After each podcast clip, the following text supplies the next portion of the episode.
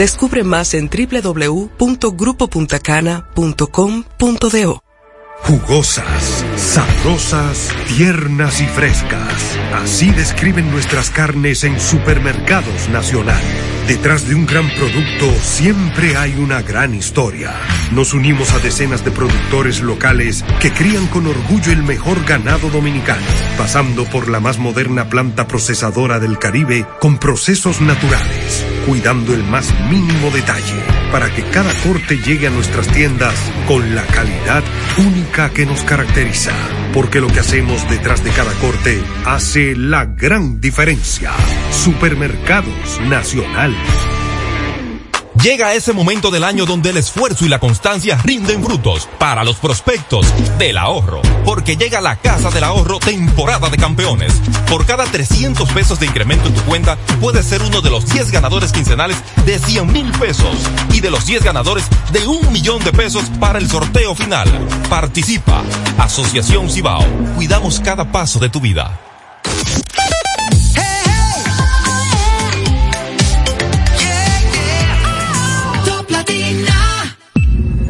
Desde ahora en Top Latina, las noticias, análisis, entrevistas, en un diálogo ameno y jovial, en No se diga más.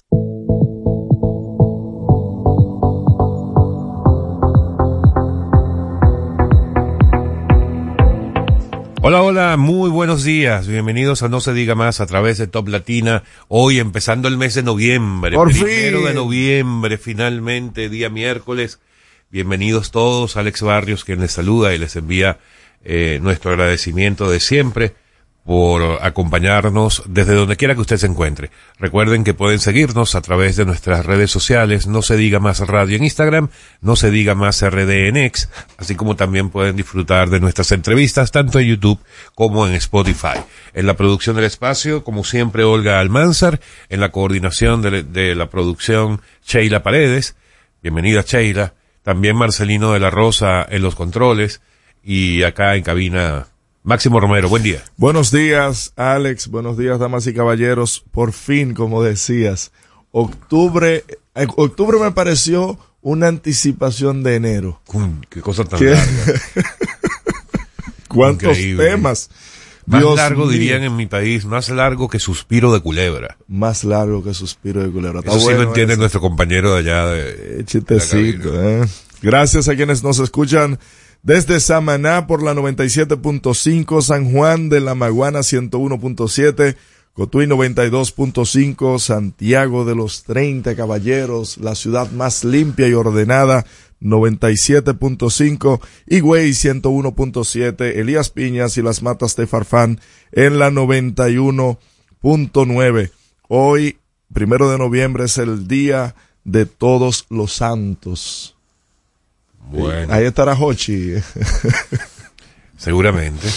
Hasta de los que se han caído de algún altar en algún momento, me imagino. Mm. Pero bueno, vamos a dar inicio al recorrido diario que hacemos a través de las portadas de los periódicos impresos de la República Dominicana del día de hoy. En No se diga más, es momento de darle una ojeada a los periódicos más importantes del país y saber qué dicen sus portadas. Bueno, hoy los, los periódicos, eh, algunos de ellos coinciden con información económica. Sí. Por lo menos tres de los periódicos, por ejemplo el Nuevo Diario, anunciando la reducción por parte del Banco Central de la tasa de interés de 7.50 al 7.25% anual. Aunque ese número me parece extraño, ¿Por qué? Porque cuando se trata, ah, bueno, no, también el hoy también coincide, porque Sí, es sí. que El hoy está, Banco Central baja la tasa de interés de 7.50 a 7.25. Recuerda que ya esta es la segunda vez que está en una escalada hacia la baja, una desescalada, porque eh, llegó a estar en 7.75. Sí, correcto. Luego de que hubiera sido eh, aumentada en por lo menos cuatro oportunidades. si En mal cuatro oportunidades esto es para un tema, dirán los economistas, para... Para tratar de controlar la inflación. Es correcto. Asimismo, Estamos bien en economía, ¿no? Estamos muy economía bien. uno, por lo Estamos menos, bien. por lo menos economía uno. Ah, yo pensaba que estabas hablando del país, que también No, va muy no. bien en economía. No, en conocimiento de economía. No, la economía va fatal. Sí, mira, ya Tendría que le dio, ser. Le dio. Tenía Ok, el periódico hoy, entonces, ese es el principal, el principal, el principal titular. Pero también otra información que traen la mayoría de los periódicos es un nuevo ataque en la zona de Gaza, eh, en la que mueren, según los medios de comunicación, alrededor de, según el periódico hoy, 145 personas en este nuevo bombardeo campo de refugiados. Israel a un campo de refugiados. que, tal como hablábamos ayer con el señor embajador, hay lugares que según Israel y según informaciones que se dan, eh, son refugios eh, mixtos entre palestinos normal y entre ciudadanos normales y este tipo de terroristas de Hamas y eh, eh, el tema es reducir a, a cero los integrantes de Hamas. Sí, también otra información. eh, El presidente Abinader sale del, Mm, sale del país a la cumbre. Eso básicamente sí todos los periódicos los sí, registran. sale del país hoy, va a una de estas cumbres eh, que impulsan el tema de la democracia en los Estados Unidos, impulsado particularmente por el presidente Joe Biden. Va a estar participando en esta cumbre en la que participarán básicamente líderes de la región. Tiene una agenda súper apretada, Sí. según informó ayer el, el Palacio Nacional. Sale hoy y regresa el día viernes, pero Claro, no hay un se- espacio disponible en esa agenda. ¿Será, ¿será que, que podrá reunirse en privado con Biden?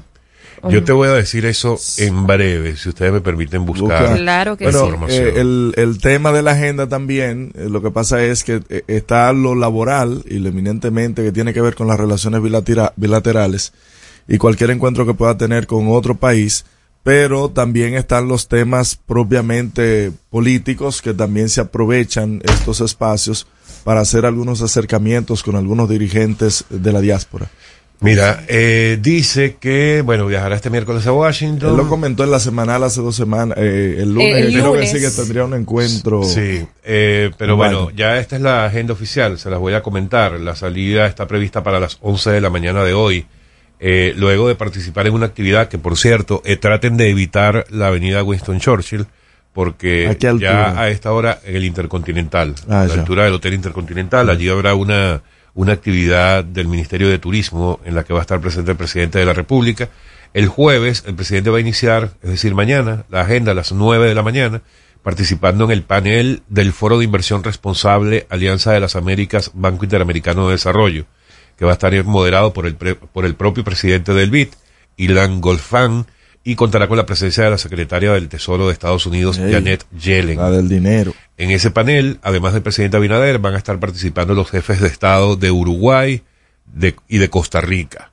Luego, Costa Rica tiene un acuerdo con República Dominicana que me imagino también el presidente hará una parte para con el presidente de Costa Rica y darle seguimiento a estos acuerdos. así es, también luego el presidente, el aún presidente Guillermo Lazo, estará en reunión bilateral con el presidente Abinader, esa reunión bilateral eh, entre ambos países. Luego el presidente estará haciendo un intercambio de saludos, un intercambio de saludos. Sí, sí. Eh, Protocolar. Sí. con alrededor de 40 dominicanos que laboran en el, ban- en el grupo del Banco Interamericano de Desarrollo. Wow, 40 dominicanos que trabajan allí. Luego participará en un encuentro en el Centro de Estudios Estratégicos e Internacionales, que se va a centrar en las relaciones entre República Dominicana y Estados Unidos, los desafíos y oportunidades en temas económicos, aunque tú vas a decir ya que Estados Unidos no tiene embajador. No hay embajador, pero ajá. En este encuentro que se va a llevar... un encargado de negocio. eh. Tú, tú negocias con el, con el, con el de la pulpería, con el, el que atiende, con el delivery. Sabemos que Eso también se lo preguntaron al presidente Sí, en la sí, semanal y dijo que, que sí, que lo ideal es tener embajador. Solamente Haití y haya, Bolivia, de, pero de hay este lado del mundo. ¿no? Eh, 40 Haití, Bolivia y República países, Dominicana. 40 países del mundo no Sí. tienen Y de- embajador de Estados Y de Unidos. este lado, y Bolivia, 40 países amigos. Bolivia, Haití y República Dominicana. Vayan a ver las comparaciones de esos, de Ok, esos y te tres voy a hacer la misma pregunta que te hago cada vez que tocas el Dios tema. mío, pero- ha hecho falta el embajador para que continúen las Oh, excelentes relaciones te- yo te pongo comerciales un simple caso, lo que quiera hacer Central República Romana Dominicana Corporation. Estados Unidos. Central Romana, eh, Central Romana Corporation. Te pongo ese simple Para eso caso. no se necesita un embajador. Ah, no, está bien. Está Para bien. nada. Pero bueno, para terminar con la agenda del presidente en los Estados Unidos, también estará haciendo una disertación eh, bajo la moderación del director para las Américas del Centro de Estudios John Hammer, eh, John Hammer, Ah, eh, Yes. al mediodía. Miren todo lo que yo les he dicho y todavía no hemos llegado al mediodía de No, mañana. no, no, eso ¿no? está fuerte, fuerte. Al mediodía el presidente va a estar almorzando con el presidente del BID, del Banco Interamericano. Luego estará en una recepción en el Congreso de los Estados Unidos que se le ofrece a los jefes de Estado y de Gobierno, que será presidida por el presidente del Comité de Relaciones Exteriores del Senado, Ben Cardin. Posteriormente, reunión con directores y miembros del Consejo de las Américas. En horas de la noche va a asistir a una cena con la delegación dominicana. Eso y el viernes, el mandatario iniciará su agenda con un desayuno a los jefes de Estado, miembros de la Alianza para la Prosperidad Económica en las Américas, que tendrá lugar en el Departamento del Tesoro de los Estados Unidos. Luego, sesión de trabajo con estos jefes de Estado, que estará presidida por el presidente Joe Biden y moderada por Anthony Blinken. Eh, pero luego, extensión de la semanal ya casi. Wow, sí. sí, sí. El jefe de Estado Dominicano. Bueno, ustedes me pidieron que les diera la agenda No, pero Yo te ah, no, él que preguntó si que si había un encuentro con Biden y tú te fuiste ahí en una, pero nosotros Pero- te dejamos que sea feliz. Bueno, ok, busquen entonces en Google. Este, continuamos entonces con las portadas Un de los tema- Mira, un, un tema que coincide en varias portadas, la zona colonial, lo trae el periódico Se Hoy. mantiene vigente. Residentes y dueños de negocios de la ciudad colonial pidieron más atención al lugar y también lo refleja el periódico El Caribe. Vecinos de ciudad colonial deploran este vandalismo. Sí, que tiene tres años específicamente ocurriendo este esta vorágine de jóvenes que visita la zona colonial sin que las autoridades tengan ningún tipo de prevención. Otro tema, Para cerrarlo del presidente Abinader, en la agenda no hay reunión con el presidente Biden según la agenda del país. Bueno, si se habilita un espacio, me imagino que lo tendrá. mm, en un pasillo, un pasillo. Sí, que se cuenta, epa, eh. Sí, ¿qué tenemos? Y si Biden se confunde, Es posible. Qué problema. Mira, otra, otra persona, otro caso, perdón, otro tema que se mantiene vigente es que no cesan en los hospitales los pacientes febriles con sospecha de dengue y también la eh, mini huelga que hubo en el San Lorenzo de los Minas, que lo que ponen en la nota que Abinader niega vayan a privatizar la maternidad de los Minas y llamó prácticamente eh, a los médicos como con un, un desfasaje mental. Pero ahí estaban, señor presidente, todos los médicos, todos los internistas y todas las enfermeras, todos, señor presidente, no pueden estar equivocados. Sí, pareciera que sí están equivocados, porque en la noche de ayer, precisamente, el presidente Abinader fue abordado por los medios de comunicación. No todos pueden estar equivocados. acerca del tema de la supuesta privatización del hospital. Y la declaración del presidente fue tajante, diciendo que eso se trata de un chantaje. ¿Y por qué? Eso, lo que te digo, las- los médicos son chantajistas. personas. No, no, no, él no se refería a los médicos, se refería Pero ellos eran los que estaban haciendo la huelga, eh, jefe. Los que Me estaban me en huelga me ayer. me. Lo- sí, pero, pero vamos a alimentar a la audiencia. No, no, no, no, bueno, pero déjame hablar, si no me dejas hablar. déjame hacerte el no preámbulo. podemos alimentar. Porque que tú no, ya el preámbulo lo hiciste tú diciendo Ah. que los médicos estaban en protesta. Exacto.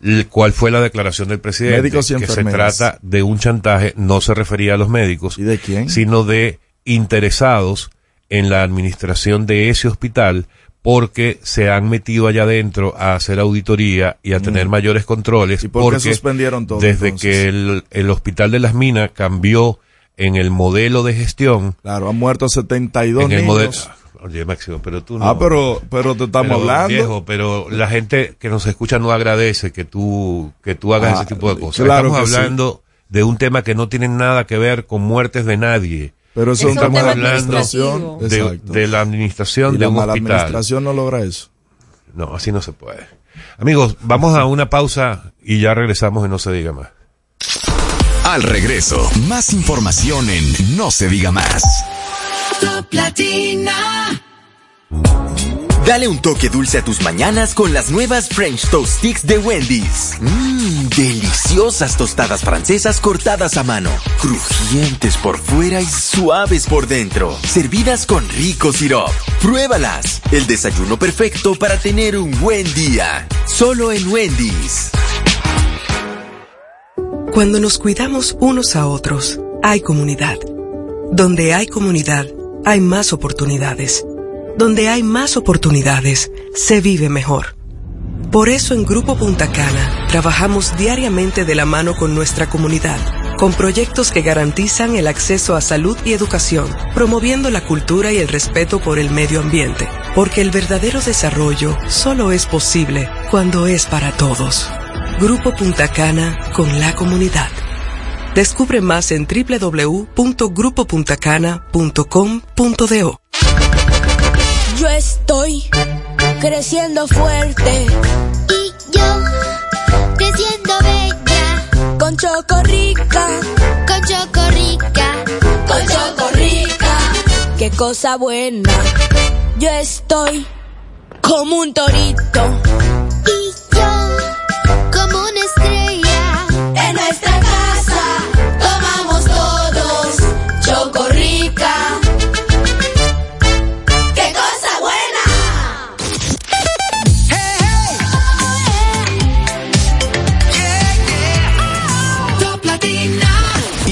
Interactúa con nosotros 809-542-1017. Seguimos conectados con ustedes en No se diga más por Top Latina.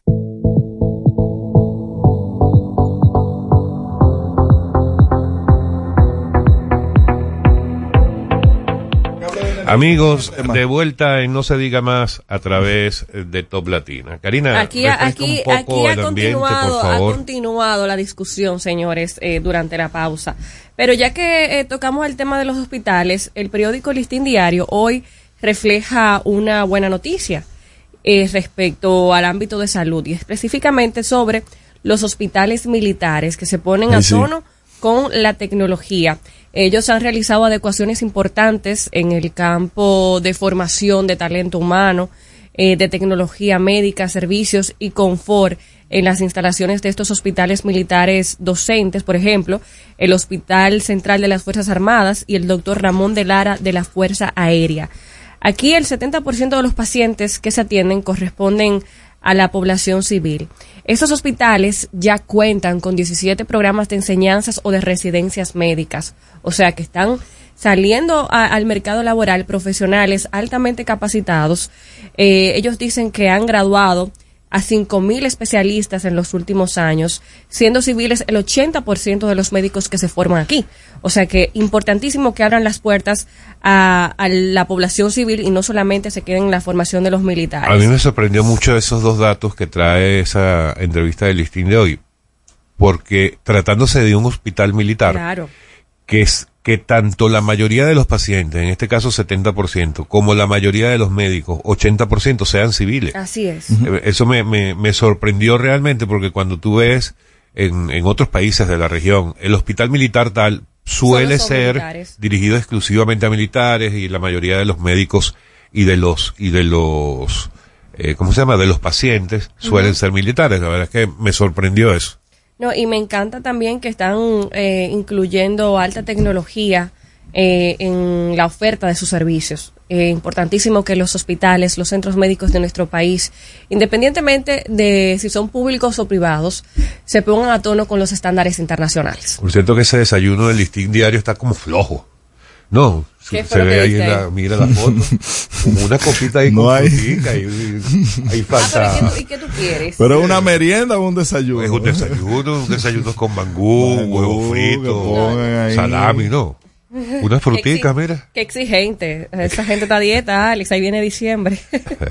Bueno, también eh, no nos sacamos todavía de esa entrevista del listín, porque ellos hablan también de que han asistido a más de 2.000 pacientes por dengue. Dice que se ha incrementado la demanda de atención médica en servicios de consultas, emergencias e internamientos, y durante el periodo de agosto a octubre de este año, eh, ha atendido 498 pacientes con dengue, de los, cuatro, de los cuales 384 fueron ingresados. Del total atendido, 387 fueron niños, de los cuales 3 requirieron ingreso en la unidad de cuidados intensivos y 111 fueron adultos. Eh, también dicen que se reporta en ese mismo periodo 1.559 emergencias de pacientes febriles con sospecha de dengue, aunque terminaron siendo ingresados solamente 167 pacientes con esas características. La importancia de ir a los centros médicos a tiempo. Por eso vemos la diferencia tan marcada en estas cifras. Así es. También eh, a mí me, me, me agrada mucho ver que aquí se está hablando tanto de tecnología, de inteligencia artificial. Fíjate que en el mismo periódico Listín Diario, en otra, en otra sección, habla ya no de los hospitales, en este caso del hospital militar, sino de las universidades que van camino al, al tema de la inteligencia artificial y la nanotecnología. Y eso, eh, la información tiene que ver exclusivamente con el anuncio que hiciera eh, el presidente Abinader de involucrar la inversión en áreas de laboratorio, incluyendo nuevas tecnologías, haciendo hincapié en inteligencia artificial, biotecnología, nanotecnología y todas las áreas importantes para ir a la vanguardia del desarrollo económico en medio de la sexagésima sexta graduación ordinaria de la Universidad Nacional Evangélica. Y mm, que eso esté ocurriendo en las universidades dominicanas es absolutamente eh, favorable, ¿no? Así es. Ojalá que hayan cada vez menos, me acuerdo de Darían Vargas, que dice cada vez que puede hablar en algún medio, que hasta cuándo contables, hasta cuándo esas, ya esas, cambió la retórica. esas profesiones tan tradicionales que siempre harán falta, pero no en la, en la cantidad que salen cuando los currículas no se, y más no se actualizan. lo mucho que ha cambiado que ha cambiado el mercado la demanda aquí hace falta muchísima gente que se forme en matemáticas Miren, Eh, la nota, la nota acerca del, del tema que debatíamos. El presidente del Colegio Médico Dominicano en la filial Santo Domingo Oeste, Rafael Santos, dijo ayer que el Servicio Nacional de Salud debió avisar al personal médico de la maternidad San Lorenzo de los Minas sobre la presunta privatización del hospital. A ellos se les debió dar una información previa desde el momento que decidieron tomar la iniciativa. Algunos médicos de la maternidad de los Minas se enteraron de que la, de la situación cuando se trasladaron al Servicio Nacional de Salud a buscar cartas de nóminas.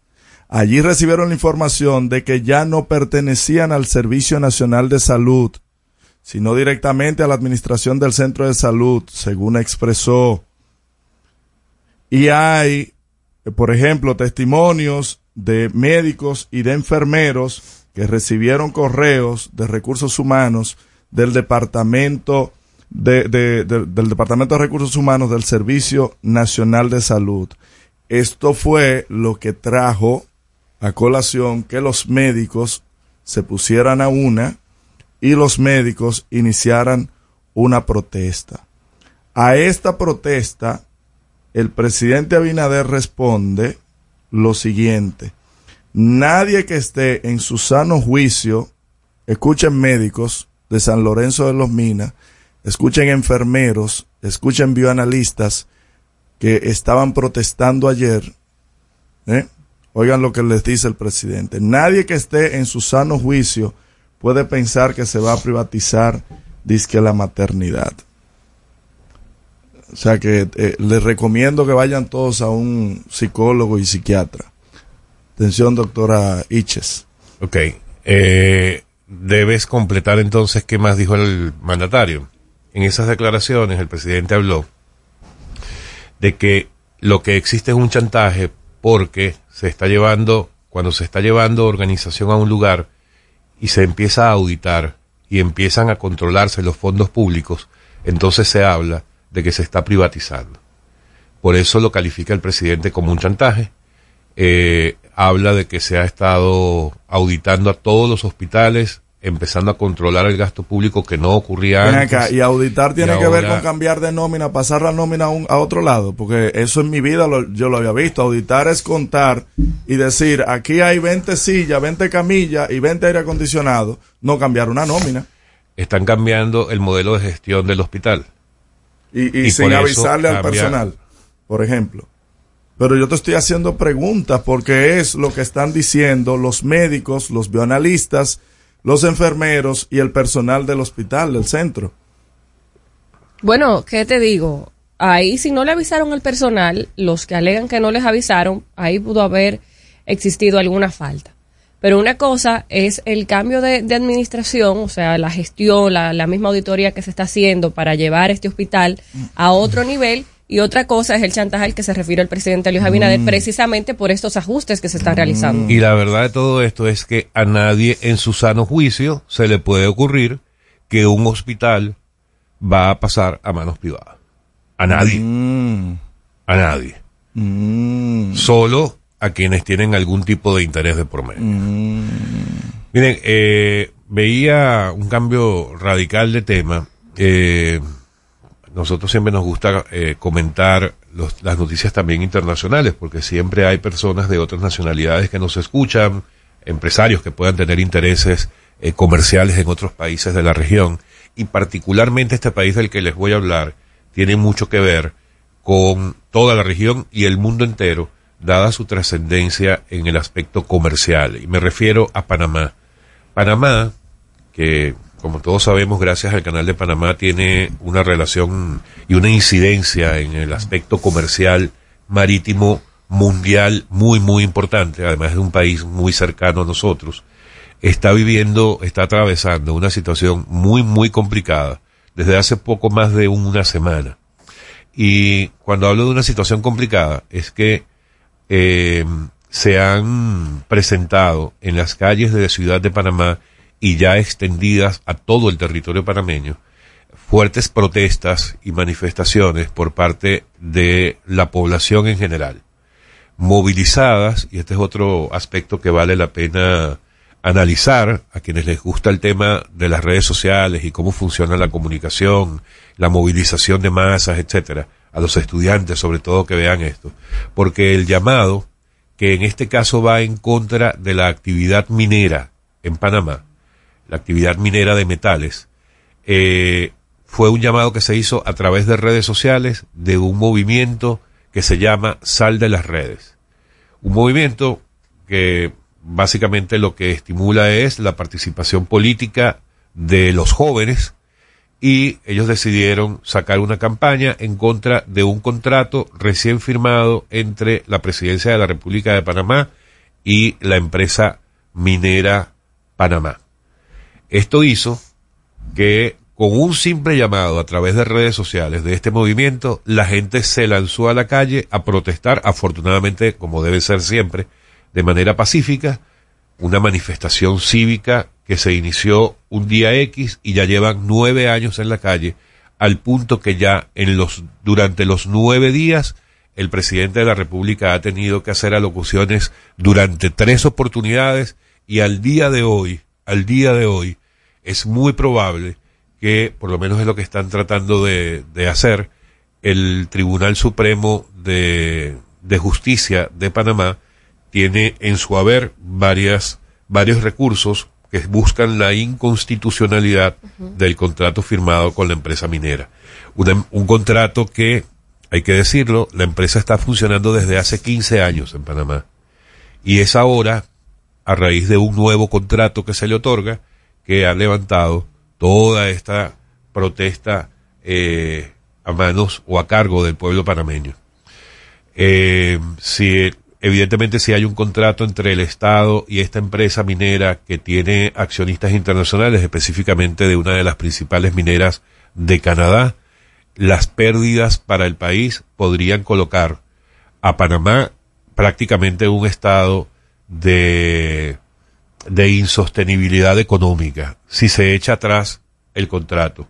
Y si no se echa atrás el contrato, ustedes saben qué puede pasar con la población panameña. Claro, la revuelta. La verdad es que es una situación muy, muy complicada en la que fundamentalmente, por lo menos desde mi punto de vista, lo que ha fallado es la información alrededor de todo el tema del contrato con esta minera panameña. Simplemente un, comentario sobre lo que está ocurriendo en países cercanos. Amigos, estamos en No se diga más a través de Top Latina. Al regreso, más información en No se diga más. Top Latina. Hey, ¿y qué se siente montarte en tu carro nuevo? La emoción de un carro nuevo no hay que entenderla, hay que vivirla. 25 años encendiendo nuevas emociones contigo. Visítanos en concesionarios, dealers, sucursales y en autoferiapopular.com.do. Te aseguramos las condiciones de feria que se anuncien.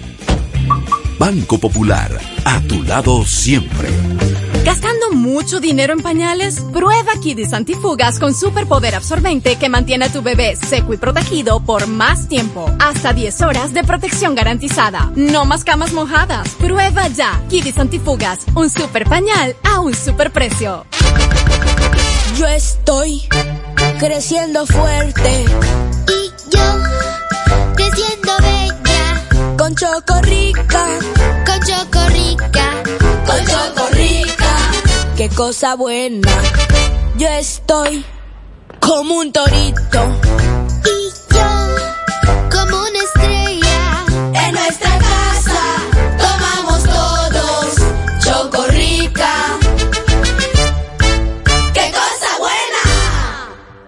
Jugosas, sabrosas, tiernas y frescas. Así describen nuestras carnes en Supermercados Nacional.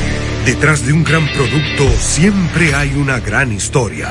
Nos unimos a decenas de productores locales que crían con orgullo el mejor ganado dominicano, pasando por la más moderna planta procesadora del Caribe con procesos naturales, cuidando el más mínimo detalle para que cada corte llegue a nuestras tiendas con la calidad única que nos caracteriza.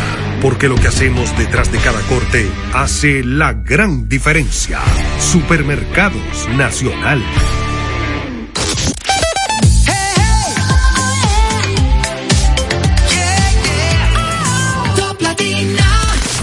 Síguenos en las redes sociales. Arroba no se diga más radio. Seguimos conectados con ustedes en No se diga más por Top Latina.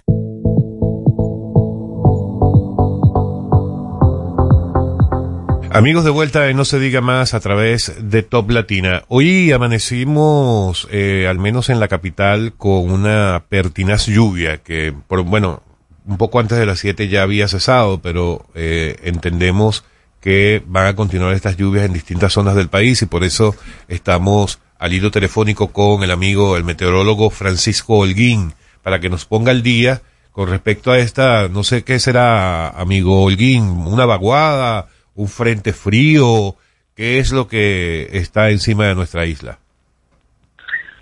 Buenos días a ustedes ahí en cabina y a todos los amigos radios escuchas, revidentes que fielmente sintonizan, no se diga más. Bueno, tal como usted lo dice, desde temprano se han estado originando algunas lluvias aquí en el Gran Santo Domingo, pero no solamente en el Gran Santo Domingo, porque en San Cristóbal amaneció lloviendo, sigue lloviendo a esta hora, igualmente sectores de Asua, Baní, muchas lluvias sobre Barahona, ese tramo carretero Barahona Pedernales, también con mucha actividad lluviosa, algunos sectores del Valle del Cibao también con actividad lluviosa, San Juan de la Maguana muy nublado, que el suroeste de República Dominicana y parte de la llanura costera del Caribe también tienen actividad de nubosidad y lluvias. Obedecen a dos condiciones principales. Primero, tenemos un disturbio en agua del mar Caribe, tiene un potencial ciclónico de un 50% de probabilidad que de ahí pueda desarrollarse el ciclón tropical. Las condiciones por el momento no son tan favorables en las próximas 48 horas, aunque a partir de ahí se observa que ya en el Caribe Occidental este disturbio pudiese desarrollarse, eh, fortalecer sus vientos y el Centro Nacional de Huracanes hablo como una tormenta tropical o depresión tropical. Su incidencia será en la parte de Nicaragua, en Centroamérica. No hay ninguna de las islas que conforman nuestro archipiélago que puedan ser afectadas. Solo esta parte, eh, esta inestabilidad que la presencia de esa baja presión en el Caribe lo está generando. Además, hay una vaguada en la parte oriental de Cuba que de una u otra forma, producto del impulso de ese viento cálido y húmedo del Caribe, está incidiendo sobre nosotros y por eso se dan estas lluvias matutinas. En la tarde el ambiente va a continuar muy similar, van a seguir estas lluvias en las zonas matutinas y en la tarde continuarán. Así que para algo humano, el que no ha salido de la casa, porque aquí en la capital se observa que aunque habrá una mejoría en Santo Domingo Este, la parte este del país, la zona de la provincia de Altagracia, la Romana, aquí en la capital y hacia el suroeste, hacia la parte centro-occidente del país, va a continuar un ambiente lluvioso en la tarde de hoy. Así que estas lluvias, eh, repito, obedecen a la presencia de, del disturbio en el Caribe, el viento del sureste, un viento cálido y húmedo, hemos vuelto a sentir calor y también esto forma parte de todos estos ingredientes que se que se acoplan para que se generen estas precipitaciones. ¿Esto se reflejará en un, en un descenso de la temperatura en los últimos días, por lo menos? Que esté más fresquito.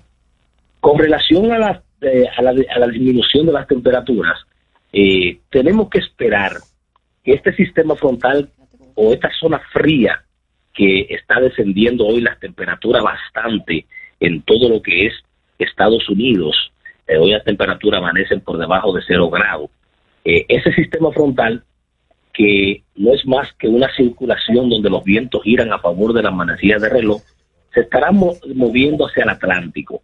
Muy probable que al final de esta semana, principio de la segunda semana del mes de noviembre, eh, esa estructura de viento eh, se ubique en una posición que pueda refrescar el ambiente en el Caribe. Pero por, por el momento, no esperemos esas temperaturas frescas que observamos la semana pasada, donde el viento, la estructura del viento obedecía a ciertas condiciones para que se refrescara el ambiente. Vamos a tener un viento del sureste, eso es lo que estará predominando durante esta semana, eh, mientras se mantenga esta condición aquí también en el área del Caribe, este disturbio. No esperemos condiciones de temperaturas eh, frescas, agradables, como las tuvimos la semana pasada, sino que vamos a seguir con calor. Ahora, hay algo ¿Cuándo- que ¿Y es cuándo que fue eso, Joaquín? ¿Cuándo fue Sí. eso que tuvimos temperatura fresca? Yo no lo No, sentí. pero en la noche sí, había una... en la noche, la semana pasada, eh, el, de- eh, alrededor del 23, 23, 25 de, de octubre, eh, se ubicó un sistema frontal en la parte del Atlántico y en la noche las temperaturas estaba- estaban amaneciendo entre los 20, 21 grados Celsius. En la parte caribeña, por ejemplo, aquí en la capital, la gente no siente mucho esas temperaturas en la madrugada porque el mar siempre está caliente, aunque la tierra logra enfriarse bastante de noche, esa interacción de- de- del mar con, con la costa eh, no deja que, que la gente que esté en la parte costera sienta esa temperatura, pero sí disminuyeron porque en Constanza, Valle Nuevo, las temperaturas estuvieron en 8 grados. Hay que, eh, que, eh, eh, que la gente entienda que todavía no es tiempo de que los sistemas frontales traigan esa, esa- esa- ese aire frío de las altitudes más altas, sino eso a partir ya de diciembre, enero, que cuando llegue el invierno es que nosotros vamos a comenzar a tener esos eh, esos días más prolongados de temperatura fresca. Pero mientras tanto, se va a presentar tres, cuatro días con temperatura fresca, pero vuelve el viento del sureste y vuelve el calor. Aquí en el trópico no hace frío.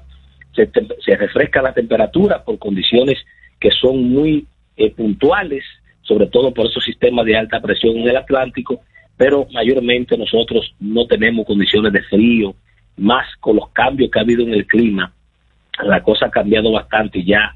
Eh, lo que tú tenías hace 30 años, que hay personas que me dicen, Holguín, pero eh, todavía en este tiempo, hacía 15 años que yo tenía que ponerme un abrigo, sí, pero las cosas no habían cambiado tanto.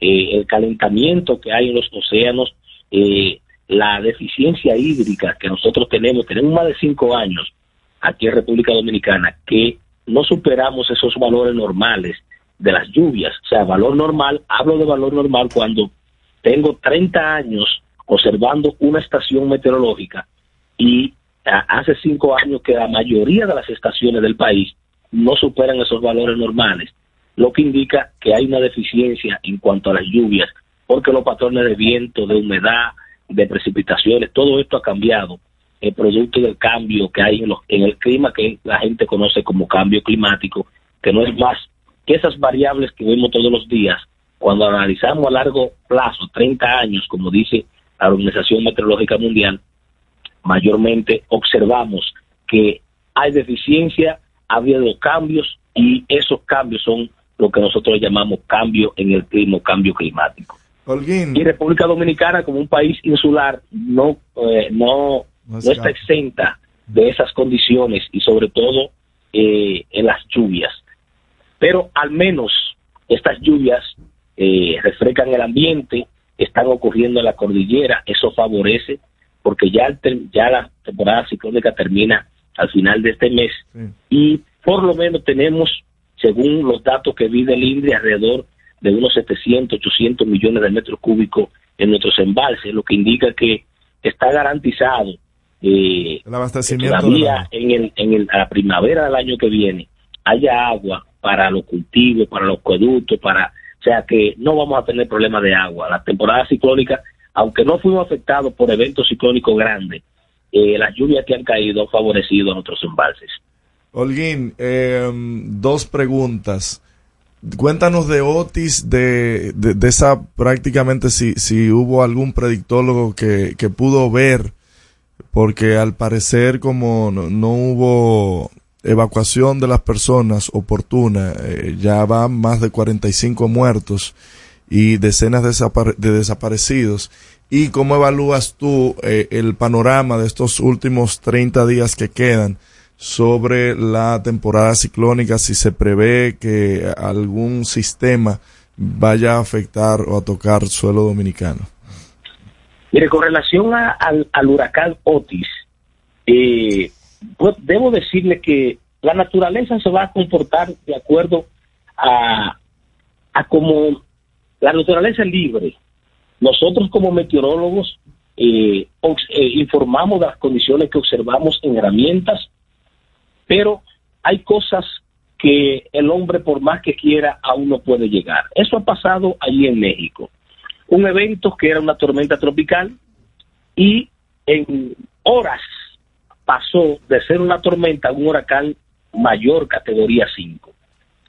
Indiscutiblemente que no hubo un pronóstico que dijera que eso iba a pasar, ni el Centro Nacional de Huracanes, ni los buenos meteorólogos que tiene nuestros hermanos mexicanos, que tiene este país mexicano, eh, eso no lo pudo ver ninguna herramienta.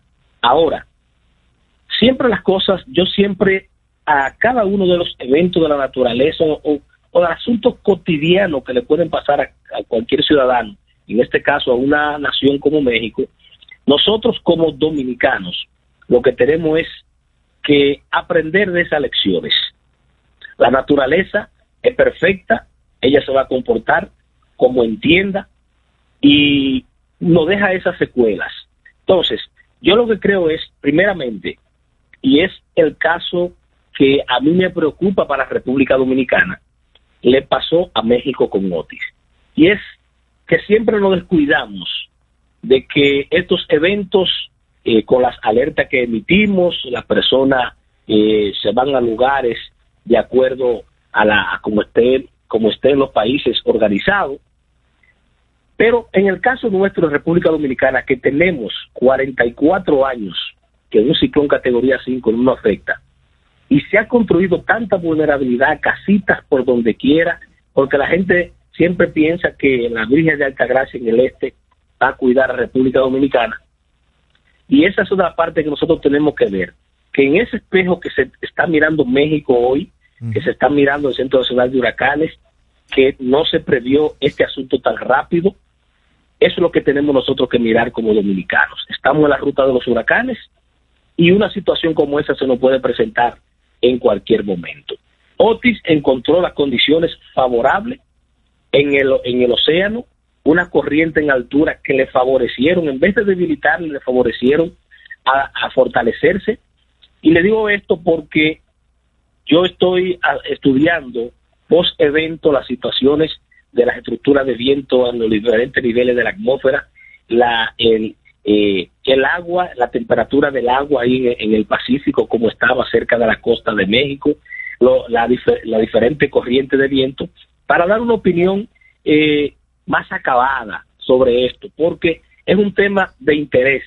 No solamente que este evento saldrá por los daños que ha hecho, sino es por los grandes daños que causó ahí en la zona, sobre todo en Acapulco, donde hoteles emblemáticos, infraestructura que se, se pensaban que eran seguras, eh, terminaron destrozadas como si hubiese sido una bomba que le cae. Obviamente, un huracán categoría 5, eso es una bomba atómica, donde eh, solo hay que recordar Irma y María, lo que sucedió en Puerto Rico. Entonces, nosotros aquí en República Dominicana tenemos que vernos en ese espejo. Eh, tenemos una buena estructura en lo que concierne a las alertas. Nosotros aquí no alertamos en función del nivel del ciclón, sino que alertamos para eh, el, el evento más extremo que, pueda, eh, que se pueda presentar. Y lo que Recientemente se instalaron dos, eh, dos radares, uno en Santiago y otro en Puerto Plata. Hay un radar, solo tenemos un radar en, en Punta Cana. El presidente de la República anunció que se han solicitado o se han, ya están en licitación dos radares, uno para Santiago y otro para Puerto Plata. República Dominicana necesita al menos cinco radares porque la eh, geografía nuestra es un poco accidentada y hay por ejemplo un radar en, en Santiago si tú no tuvieras la cordillera septentrional te cubriese bastante bien pero tampoco puede ponerlo encima ni en el pico Diego de Ocampo ni en la cordillera septentrional porque entonces no te ve la nube baja y te llueve y el radar ni se entera que está lloviendo. Entonces, al menos necesitamos cinco radares. Tenemos el de Punta Cana, hay que seguir haciéndole ajuste a esos radares, hay que estudiar dónde deben ir los demás para obtener, optimizarlo a lo máximo. Pero recuerden ustedes que los radares son herramientas que te van a dar información cuando están ocurriendo los eventos. Un radar no te puede decir lo que va a pasar esta tarde. No, el radar te está diciendo que en estos momentos llueve en San Cristóbal y que esas lluvias se están moviendo a un lugar o que esas lluvias lo fuertes que pueden ser y en función de eso se emiten pronósticos de muy corto plazo que para eso es la efectividad de radar. Pero se necesitan y creo que el gobierno está muy empeñado en que República Dominicana reduzca la vulnerabilidad que tiene, aumente su resiliencia, porque nosotros como un país que estamos en la ruta de los huracanes, indiscutiblemente que los radares son una herramienta no solamente para los ciclones, sino aquí tuvimos la lluvia del 4 de noviembre, que ahora se va a cumplir. eh, El sábado un año. se- un año se conmemora. Exa- Exactamente. El Día Negro Eh, Dominicano. Exactamente, entonces nosotros, esas lluvias, si hubiésemos tenido un radar, podemos darnos cuenta a la media hora, a los 45 minutos, de que la célula que está generando la lluvia estaba en un solo punto, no se movía y se podían emitir alertas, pero con imágenes satelitales tú no puedes hacer eso porque tú tienes un manto de cirrus encima que tú no puedes ver la nube baja que te está generando las lluvias. Finalmente, Bueno, con la pregunta, con la pregunta de qué puede pasar con lo que queda de esta temporada ciclónica para República Dominicana. Bueno, a partir de ahora, cuando nos vamos a los datos históricos, a lo que, es la climatología, la tendencia es que a partir de ahora comienza a disminuir la temporada ciclónica. Los eventos son más frecuentes en el Caribe Occidental, Golfo de México y la costa este de Estados Unidos. Pero eso no significa que con esto escalo, esto, la, la, como se observan los océanos, no se te pueda formar un evento. Ahora, esos eventos del Caribe Occidental hay que prestarle atención, porque en ocasiones son arrastrados por los sistemas frontales y la gente, los más viejitos, logran decirle que eh, fenómenos izquierdos, porque vienen desde el suroeste al nordeste, y ahí tenemos nosotros el 6 de diciembre del año 2003, la tormenta tropical Ode, pues, ese 6 de diciembre eh, tuvimos afectación de un fenómeno, o sea, que a pesar de que uno salga de la temporada ciclónica, por las condiciones existentes que hay ahora mismo en el clima, nosotros no podemos descartar de que todavía un fenómeno tropical nos afecta en que sea la parte más occidental. Lo que tenemos es que estar vigilantes porque la naturaleza siempre se va a comportar como ella entienda. Ahora nosotros lo que tenemos es que aprender a vivir con ella y a, re- respetar nuestro planeta porque los golpes que le estamos dando es lo que hoy día eh, tú no sabes lo que te puede pasar en un determinado momento. Muy bien, Holguín. Muchísimas gracias, como siempre, abundante información sobre los temas meteorológicos. Muchísimas gracias. Gracias a ustedes. Buenos días. Amigos, ha sido el meteorólogo Francisco Holguín, parte de la Oficina Nacional de Meteorología en No se diga más. Al regreso, más información en No se diga más. Top Latina. Hey, ¿y qué se siente montarte en tu carro nuevo? La emoción de un carro nuevo no hay que entenderla, hay que vivirla. 25 años encendiendo nuevas emociones contigo. Visítanos en concesionarios, dealers, sucursales y en autoferiapopular.com.do. Te aseguramos las condiciones de feria que se anuncien. Banco Popular, a tu lado siempre. Tenemos una tierra buena, fértil, con frutos que hacen que un país pequeño se vea gigante. Esa tierra la trabajamos, porque como país tenemos una meta, producir orgullo. No hay país pequeño si sus frutos lo hacen grande. Ferquido, crece lo mejor de aquí. Patrocinador oficial de Creso, creando sueños olímpicos. Dale el toque dulce a tus mañanas con las nuevas French Toast Sticks de Wendy's. Deliciosas tostadas francesas cortadas a mano, crujientes por fuera y suaves por dentro, servidas con rico sirop. Disponibles de lunes a viernes de 7 a 10.30 y sábados y domingos de 7 a 11 de la mañana. Pruébalas ya, el desayuno perfecto para tener un buen día. Solo en Wendy's. Black Friday Jumbo, más listos que nunca. ¡Atención! Esta es la marcha de los ahorradores. Esta es la marcha de los ahorradores. Siempre listos para Black Friday. Siempre listos para Black Friday. Los que conocemos la tienda entera. Los que conocemos la tienda entera. Y nos llevamos todas las ofertas. Y nos llevamos todas las ofertas. Black Friday Jumbo, más listos que nunca. Todo un mes repleto de ofertas. Jumbo, lo máximo.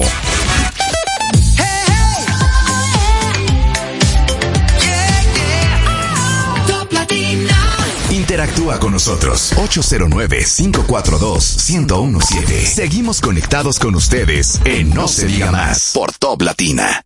Interactúa con nosotros 809-542-1017.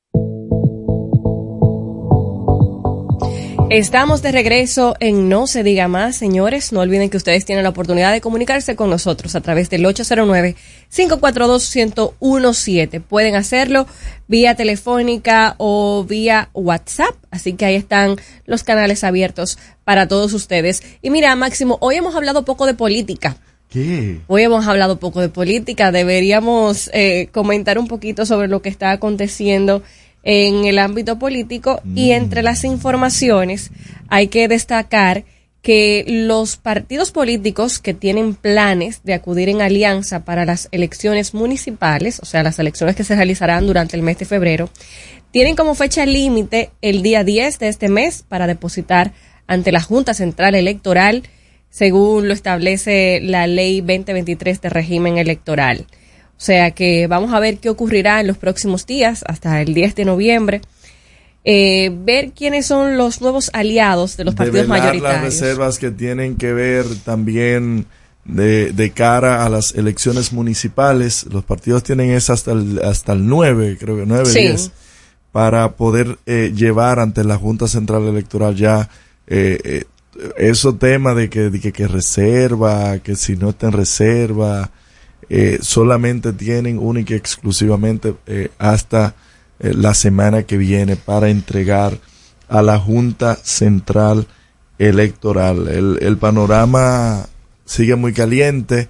El tema de las alianzas eh, se supone, se supone que esta semana era es cuando el Partido de la Liberación Dominicana, PRD y Fuerza del Pueblo estarían dando una rueda de prensa anunciando los avances de las negociaciones.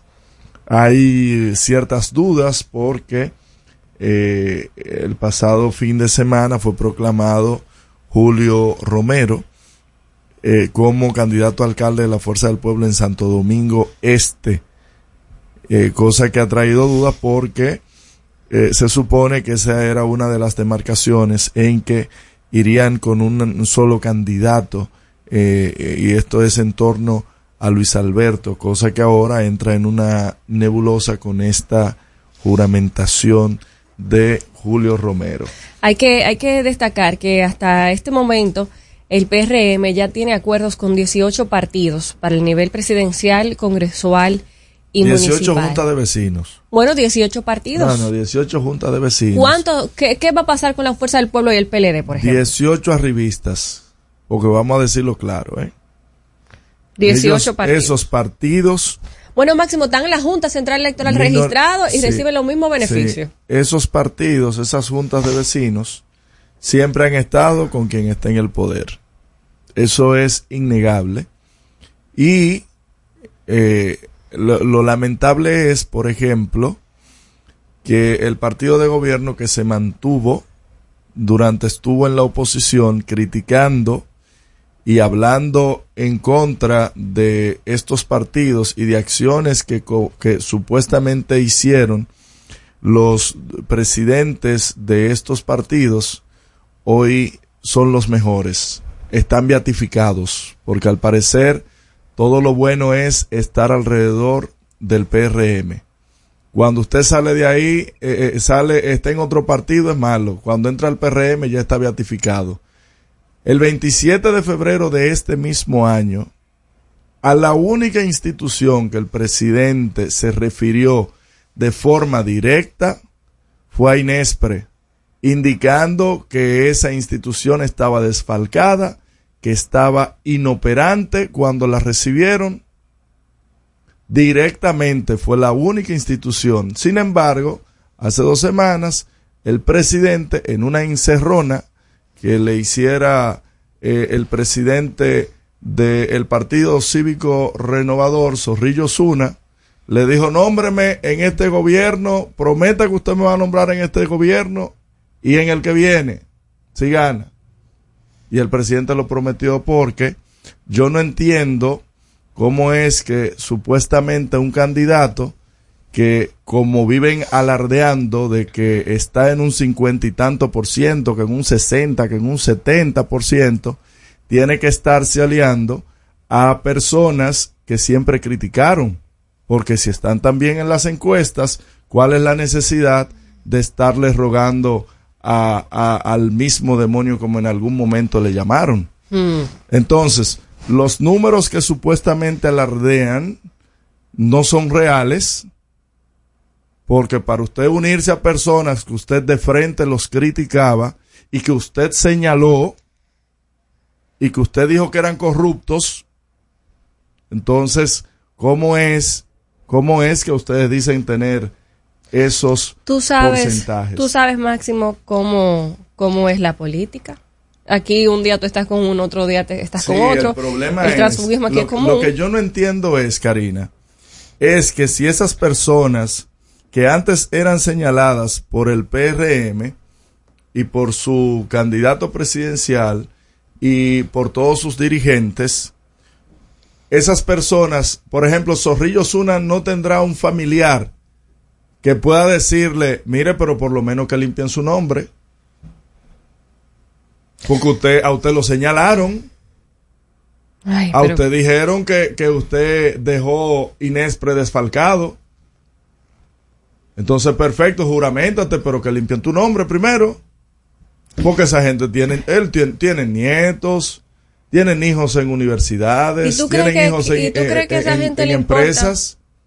¿Eh? ¿Tú crees que a esa gente le importa que de verdad limpie su nombre cuando en la misma juramentación tú viste que fue lo que dijo? Bueno, pues. Que nos pues, nombren. Que, que sigan ahí, no se diga más. No se diga más, señores. Al regreso, más información en No se diga más. Top Latina.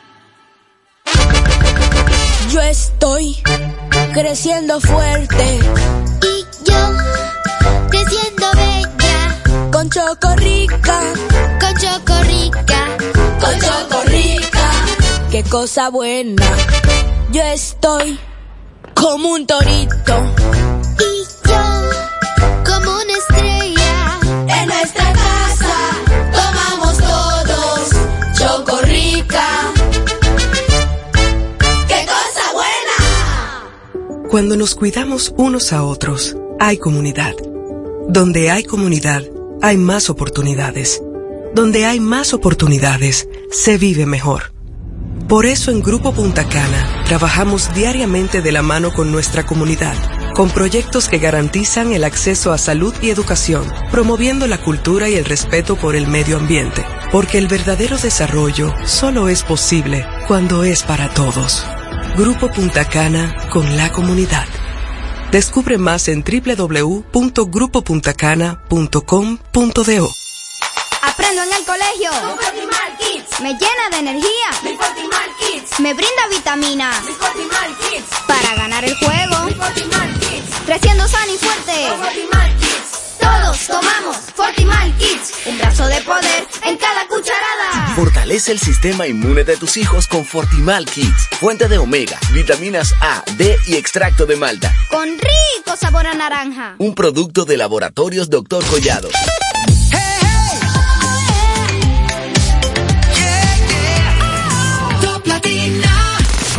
Síguenos en las redes sociales. Arroba no se diga más radio. Seguimos conectados con ustedes en No se diga más por Top Latina. Amigos de vuelta en No se diga más a través de Top Latina, vamos a dar inicio a la segunda hora del programa del día de hoy. Recuerden que pueden seguirnos a través de nuestras redes sociales No se diga más radio en Instagram, No se diga más RD en X, así como también pueden disfrutar de nuestras entrevistas tanto en YouTube como en Spotify. Y si lo prefiere y quiere ver en vivo ahora mismo a través del canal de YouTube de Top Latina. Miren, y para ello vamos a darle la bienvenida a uno de esos jóvenes políticos que está despuntando aquí en la capital ya en campaña para tratar de llegar al Congreso Nacional, en este caso como diputado de la circunscripción número uno del distrito, Yuri Enrique Rodríguez. Yuri, bienvenido. Muchas gracias, muchas gracias. Gracias a ustedes por la invitación y a toda la gente que nos sintoniza. Bueno, he debido decir del Partido de la Liberación Dominicana, Sí, PLD. claro, sí. Yuri, Partido de bienvenido. la Renovación. Gracias, gracias por estar con nosotros. Eh, y yo voy a empezar de la siguiente manera. A ver. Cuidado. Eh, en lo personal pedí que te invitáramos, que quería que estuvieras con nosotros de nuevo, ya has estado aquí con nosotros, porque eh, en ti, aunque pueda sonar un poco lambón lo que voy a decir, Ay. eh, y a- mis enemigos políticos Lo usarán, lo usarán a lo su usarán, favor. en- sí, exactamente, lo usarán a su favor. Atención, Ezequiel. Yo creo que estamos en un momento en el que vale la pena darle espacio a aquellos políticos que se centren en verdaderas propuestas más allá de la permanente crítica eh, y convertir absolutamente todo en un ataque al contrario. Eh, y en tu caso en particular, yo he podido observar eh, que eh, estás llevando propuestas a la gente a la que tú quieres convencer de que voten por ti. Sí. Evidentemente, todo político tiene una opinión, eh, por lo general, contraria, ¿verdad? Al gobierno, si no es de su partido, y eso es lógico y normal, pero no permanentemente, no en un 100%. Y en un cargo como diputado, o en otras posiciones que no necesariamente son la de la más alta magistratura, evidentemente, ese tipo de propuestas son las que pueden convencer al electorado. Por eso, el reconocimiento Gracias, y por muchas eso estamos gracias. aquí. Y, y bueno, la primera pregunta es, ¿cómo va esa campaña? Bueno, va muy bien. Eh, como tú muy bien señalas, yo creo que la campaña desde el inicio ha actuado con una lógica de diálogo, ¿no? Eh, precisamente por eso eh, yo creo que hemos tenido capacidad de dialogar con todos los sectores de la sociedad, independientemente respondan o no a un criterio político eh, particular eh, mío como candidato, ¿no? Que es evidentemente el del Partido de la Liberación Dominicana. Yo soy un parcial de ese partido, pero como parcial no, no estoy, digamos, exento de ser objetivo ante las realidades. ¿no? Entonces, tal vez por eso eh, tú o la gente en sentido general puede valorar, eh, digamos, ese criterio que yo he tratado de, de tener y de implementar, porque creo que la política se fortalece no solamente a través de la crítica estéril, sino también de, la, de, la, de, de proponer soluciones a esas situaciones que nosotros tenemos y que regularmente esas situaciones que tenemos en, nuestro país son situaciones que arrastramos desde hace años, no, no son nuevas, ¿no? Eh, digamos, pueden ser un, pueden ser mayores o pueden haber degenerado en, en peores circunstancias ahora, pero no quiere decir que surgieron o que nacieron, eh, digamos, recientemente, ¿no? Eh, son, son condiciones que venimos arrastrando como sociedad a las que no le hemos dado una respuesta política eficiente. Y eso ocurre por una sencilla razón. La República Dominicana tiene dos tipos de problemas. Tiene problemas coyunturales y tiene problemas estructurales. Y los políticos y los poderes fácticos del país, porque no solamente es responsabilidad de los políticos, se han dedicado a intentar resolver los problemas coyunturales porque tienen una solución estética. En- en- no requieren de sustancias, son como un caparazón vacío. Y además te generan rentabilidad electoral. Entonces tú dices, bueno, esto es un win-win, esto es un ganar-ganar para mí, ¿verdad? Pero realmente esta candidatura lo que ha decidido es hablar sobre los problemas estructurales que tiene la República Dominicana, que son verdaderamente lo que afectan el- la vida cotidiana de la gente, el día a día, ¿no? Cuando tú sales de tu casa en la mañana a trabajar, a dejar tus hijos en el colegio, a, a- a ir al trabajo, eh, tú que eres un joven emprendedor o una persona emprendedora, porque no tiene que ver simple, y- simple y exclusivamente con la edad, eh, óyeme, tú tienes una serie de problemas cotidianos que te rodean en la ciudad, que, que realmente eh, requieren de que los políticos se sienten en una mesa de diálogo a decir, bueno, nosotros tenemos que pactar una solución trascendental que a través de los años, sin importar quién nos sustituya a nosotros, pueda mantenerse. Mire, qué bueno que hables de ese tema de los asuntos estructurales y temas en los que toda la sociedad debe sentarse a discutir, porque me da pie a tocar el tema de lo que ocurrió el fin de semana en la zona colonial. Ah, sí. Eh, independientemente de las razones eh, puntuales o coyunturales, si hubo alguien que llamó, si hubo- no hubo alguien que llamó, etcétera, lo que, lo que haya sido, ¿cómo lo puedes analizar desde el punto de vista político esa, esa realidad que se dio allí en la zona colonial el día sábado, que ya todo el mundo no hay que describirlo mucho, ya todo el mundo está al tanto de lo que ocurrió. ¿Cómo se puede analizar eso? ¿Y cómo consideras tú, primero, si ves que eso puede ser el riesgo, un riesgo para que eso se siga diseminando al- hacia el resto de la ciudad y entonces se convierta en un fenómeno permanente? ¿Y cuáles serían las posibles soluciones para que eso no ocurra? Mira, eh, la ciudad capital vive desde hace algún tiempo en una noción generalizada de desorden.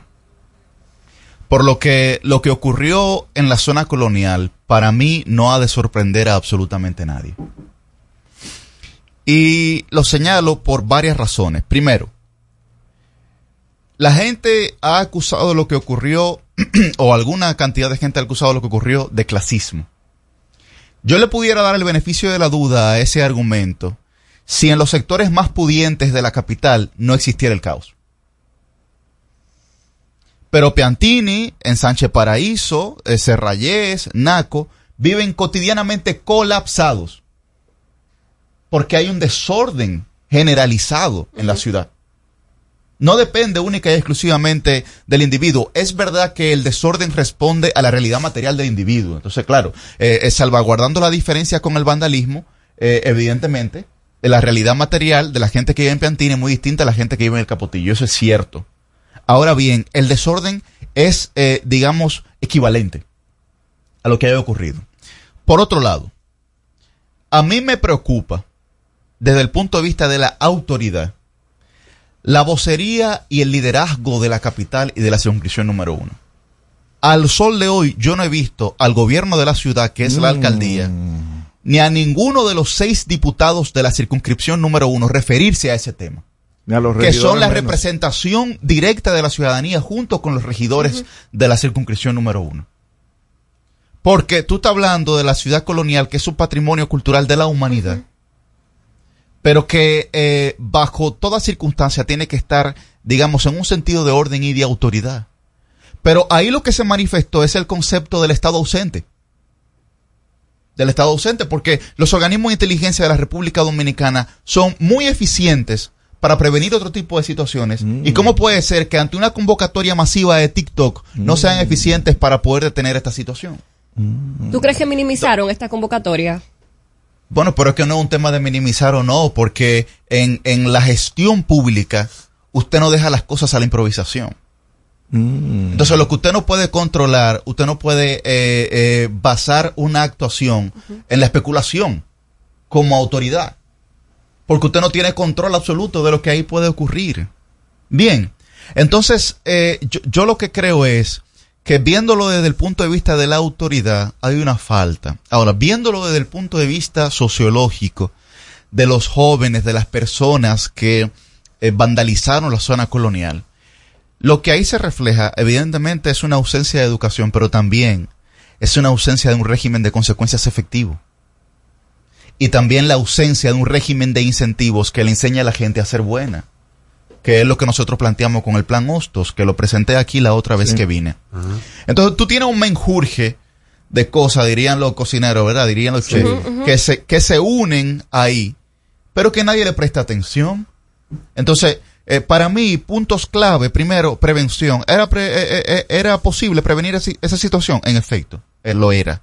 Lo era. De hecho, para que ustedes vean la conciencia de la vida, ayer yo llevé mi vehículo a un chequeo porque caí en el hoyo ese que han denunciado del quinto centenario. Ay, del quinto centenario, Sí. muchacho. Y entonces, tuve que llevar el vehículo a- a un chequeo y pedí un Uber para seguir haciendo diligencia. Pues da la casualidad que el Uber es una persona que tiene eh, un rol de liderazgo en la zona colonial. Y él me dice, Yuri, nosotros nos reunimos hace más de un mes con Sosa, que es el de Politur, y con Peralta, que es el de la preventiva, el de la policía, encargados de la zona colonial, para decirles lo que iba a ocurrir. Wow. Porque el año pasado hubo una acción similar, que no escaló a tanto, pero hubo una acción similar, y no nos hicieron caso. ¿Tú entiendes? Entonces, claro que la, que la, que la autoridad del orden podía prevenir esa situación. Bien, entonces eh, eh, ahí se conjugaron dos cosas. La actuación eh, vandálica de la masa y, y, y, y aquí digamos un poco más filosófico, to- todos los autores que hablan de las masas eh, te señalan a ti que en las masas no se distingue del sabio del ignorante. El- el- el- en la masa todo el mundo actúa de manera similar. Porque, digamos, la sensación que se vive colectivamente ahí es muy distinta al raciocinio o al discernimiento que tú puedas eh, tener en un, en un determinado instante. Entonces tú dices, bueno, la masa no distingue ni del bueno ni del malo, ni del inteligente ni del ignorante. Entonces ahí lo que vaya a pasar va a ocurrir. Correcto. ¿sí? Entonces tú tienes una serie de factores que, que, que la autoridad eh, no pudo, digamos, realizar correctamente su trabajo y que desencadena en un estado ausente. En un estado ausente. Eso, eso es algo que no puede ocurrir bajo ninguna circunstancia en la zona colonial. Óyeme, que es el único espacio de esparcimiento que tiene esta ciudad. El único. El único que tiene esta ciudad en el que uno eh, medianamente eh, puede caminar seguro. Y el único que tiene entrada de turistas. Bueno, pero Para la- que tú veas- para que tú mayor- veas la mayor, ¿eh? la mayor concentración de turistas que tiene la ciudad capital es la ciudad colonial. Sí, Claro. ni eso cuidamos. Entonces, Oye, eh, es patrimonio cultural. claro, entonces hay una serie de factores que yo creo que, que ameritan realmente eh, de, de toma de decisiones radicales. Insisto, me genera mucha preocupación que la policía, Politur no hayan todo preventivamente, pero me genera mucha más preocupación que nuestros representantes no hayan dicho ni esta boca es mía. Uy. Creo que, creo que Va- es, va- es de justicia señalarlo. Van a inaugurar un parque. Yuri, eh, me, me alegra mucho y me sorprende ver al señor a tu derecha que no ha hecho absolutamente nada cuando me brincó arriba el, el- el lunes cuando yo daba prácticamente su planteamiento. Yuri, la educación es uno de tus ejes principales de campaña. Educa mostró unos datos sumamente alarmantes que, por ejemplo, desde el 2012 a la fecha se han destinado unos 40.8 billones de dólares en el tema educativo y que prácticamente los avances han sido nulos y no se ve por lo menos un cambio eh, al respecto. ¿Qué, qué se puede hacer para eh, tomar el timón del barco y darle un giro a, a 180 grados al menos? Eh, mira, eh, no, no se trata de un tema, yo creo que no se trata de un tema presupuestario, eh, porque mm, lo que, de lo que creo que se ha tratado es de una incorrecta visión de la inversión. Eh, no solamente por parte de los dos ministros que ha tenido esta gestión, sino también por parte de los anteriores ministros que tuvimos durante los eh, procesos del Partido de la Liberación Dominicana. ¿Por qué digo eso?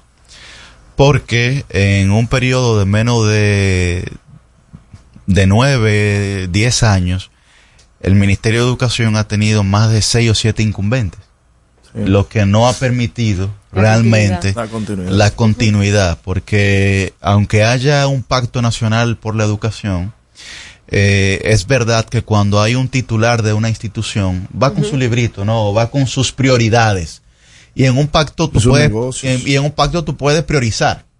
Tú-. No necesariamente tú vas a abordar la, la, la generalidad de ese pacto. Entonces creo que ha sido eh, un error tanto de los gobiernos de mi partido como del actual gobierno eh, vacilar con la educación. Es cierto que, y yo no lo puedo negar, ni lo puede negar absolutamente nadie, el PLD construyó 28 mil aulas. Y es incorrecta la apreciación que hace mucha gente de que con el PLD el 4% fue solo de varilla y cemento. Qué bueno que así lo fue. Porque, mire, es muy difícil darle clase a un niño debajo de una mata de mango. Sí. Usted lo puede intentar, pero yo creo que no va a ser beneficioso ni provechoso para ese niño. Bien, entonces evidentemente lo primero que usted tiene que hacer eh, para poder mejorar la calidad educativa es generar espacios que sean eh, concernientes a, a, digamos, a los, a los resultados que usted quiere obtener. Posterior a eso, es verdad que nos ha faltado mucho con el tema de la calidad. Pero primero, yo creo que el pacto educativo cometió un, un error importante. Y es que estuvieron todos los sectores de la sociedad. El, el gobierno, la oposición, las academias, el empresariado, la iglesia, la sociedad civil. ¿Ustedes saben quién no estuvo? Los estudiantes. El, el- el Los principal. estudiantes. ah, Claro, principal cliente. Usted está intentando eh, reformar, eh, digamos, la base de la sociedad sin incluir a quienes van a ser los recipientes claro. de esa reforma, ¿no? Entonces a mí me parece que nosotros también tenemos que comenzar a escuchar lo que los estudiantes de nuestra eh, República Dominicana tienen para decir en cuanto al método educativo que nosotros estamos implementando. Además, ¿por qué yo digo que la inversión ha sido incorrecta? Porque en el año 2016-17 se modificó el currículum de la República Dominicana a petición eh, también de organismos internacionales para que la calidad de la, la, de la educación dominicana pudiera avanzar. Y se modificó para tener un currículum basado por competencias. Es decir, usted estaba intentando no solamente eh, formar al individuo en cuanto a matemáticas, ciencias sociales, etcétera, sino también inculcarle competencia a través de la enseñanza de una de esas materias, como por ejemplo razonamiento lógico, investigación, oratoria, comunicación, etcétera, ¿no? Porque esas supuestas habilidades blandas son las habilidades que condicionan eh, el re- el- la relación eh, de, de los individuos en una colectividad, en una sociedad. Entonces, ¿qué pasó? Ah, bueno, pero eso se modificó ahora sin ningún tipo de criterio. Lo que ha pasado también con los libros de texto me parece algo alarmante. Precisamente Me parece algo a- ahí alarmante, iba porque- a preguntarte. Eh, nos toca hacer una pausa, pero cuando regresemos me gustaría que abordemos la situación de los libros de texto y este cambio que ha decidido hacer el Ministerio de Educación. Regresamos en breve y no se diga más. Usted escucha No se diga más en Top Latina. Top Latina. ¿Y qué se siente montarte en tu carro nuevo? La emoción de un carro nuevo no hay que entenderla, hay que vivirla. 25 años encendiendo nuevas emociones contigo. Visítanos en concesionarios, dealers, sucursales y en autoferiapopular.com.do. Te aseguramos las condiciones de feria que se anuncien. Banco Popular, a tu lado siempre. Cuando nos cuidamos unos a otros, hay comunidad. Donde hay comunidad, hay más oportunidades. Donde hay más oportunidades, se vive mejor. Por eso en Grupo Punta Cana trabajamos diariamente de la mano con nuestra comunidad, con proyectos que garantizan el acceso a salud y educación, promoviendo la cultura y el respeto por el medio ambiente, porque el verdadero desarrollo solo es posible cuando es para todos. Grupo Punta Cana con la comunidad. Descubre más en www.grupopuntacana.com.do. Dale el toque dulce a tus mañanas con las nuevas French Toast Sticks de Wendy's. Deliciosas tostadas francesas cortadas a mano, crujientes por fuera y suaves por dentro. Servidas con rico sirop. Disponibles de lunes a viernes de 7 a 10.30 y sábados y domingos de 7 a 11 de la mañana. Pruébalas ya. El desayuno perfecto para tener un buen día. Solo en Wendy's.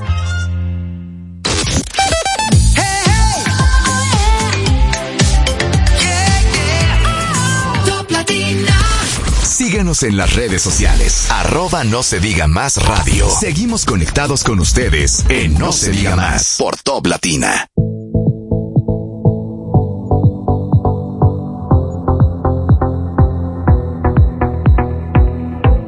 Amigos de vuelta en No se diga más a través de Top Latina. Karina, habías dejado una pregunta sobre la mesa. Precisamente tocábamos el tema de educación y íbamos a, a introducirnos en el ámbito de los libros, Sí. que ha causado mucha controversia precisamente por la decisión del Ministerio de Educación de elaborar ellos los libros que van a distribuir en todos los niveles educativos y dejar de lado a las editoras que tradicionalmente entregaban este material.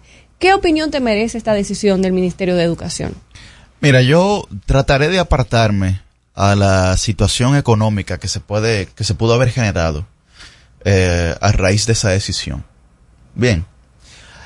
Pero en la parte técnica pedagógica, la gente pudiera entender que las universidades hagan esos libros de texto, garantizan eh, y que muchos autores de renombre eh, influyan en la creación o en la edición de esos libros, garantiza la calidad. Ahora bien, ¿qué ocurre?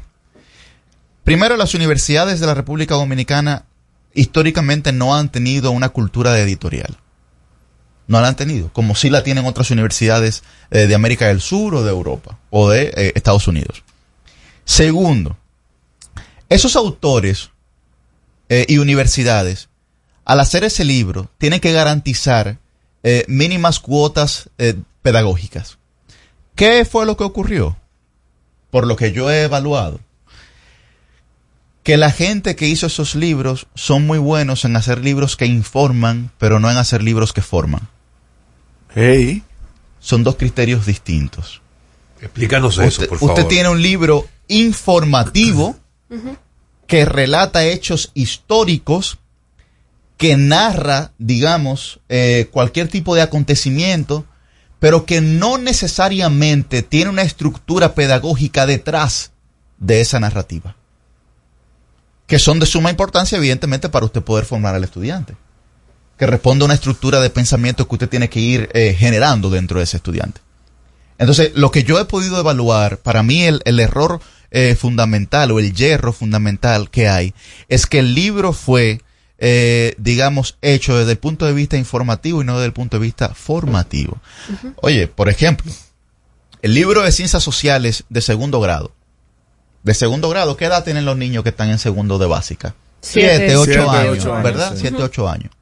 Comienza a hablar de las ONG, de las organizaciones no gubernamentales. Y el ejemplo particular que coloca Ese. es el de participación ciudadana. Que me parece que hoy está de cumpleaños. Felicidades para ella. Eh, Sí, de eh, aniversario, ese- aniversario. Saludos afectuosos y el, sinceros. el- el de participación ciudadana. Pero ¿qué pasa?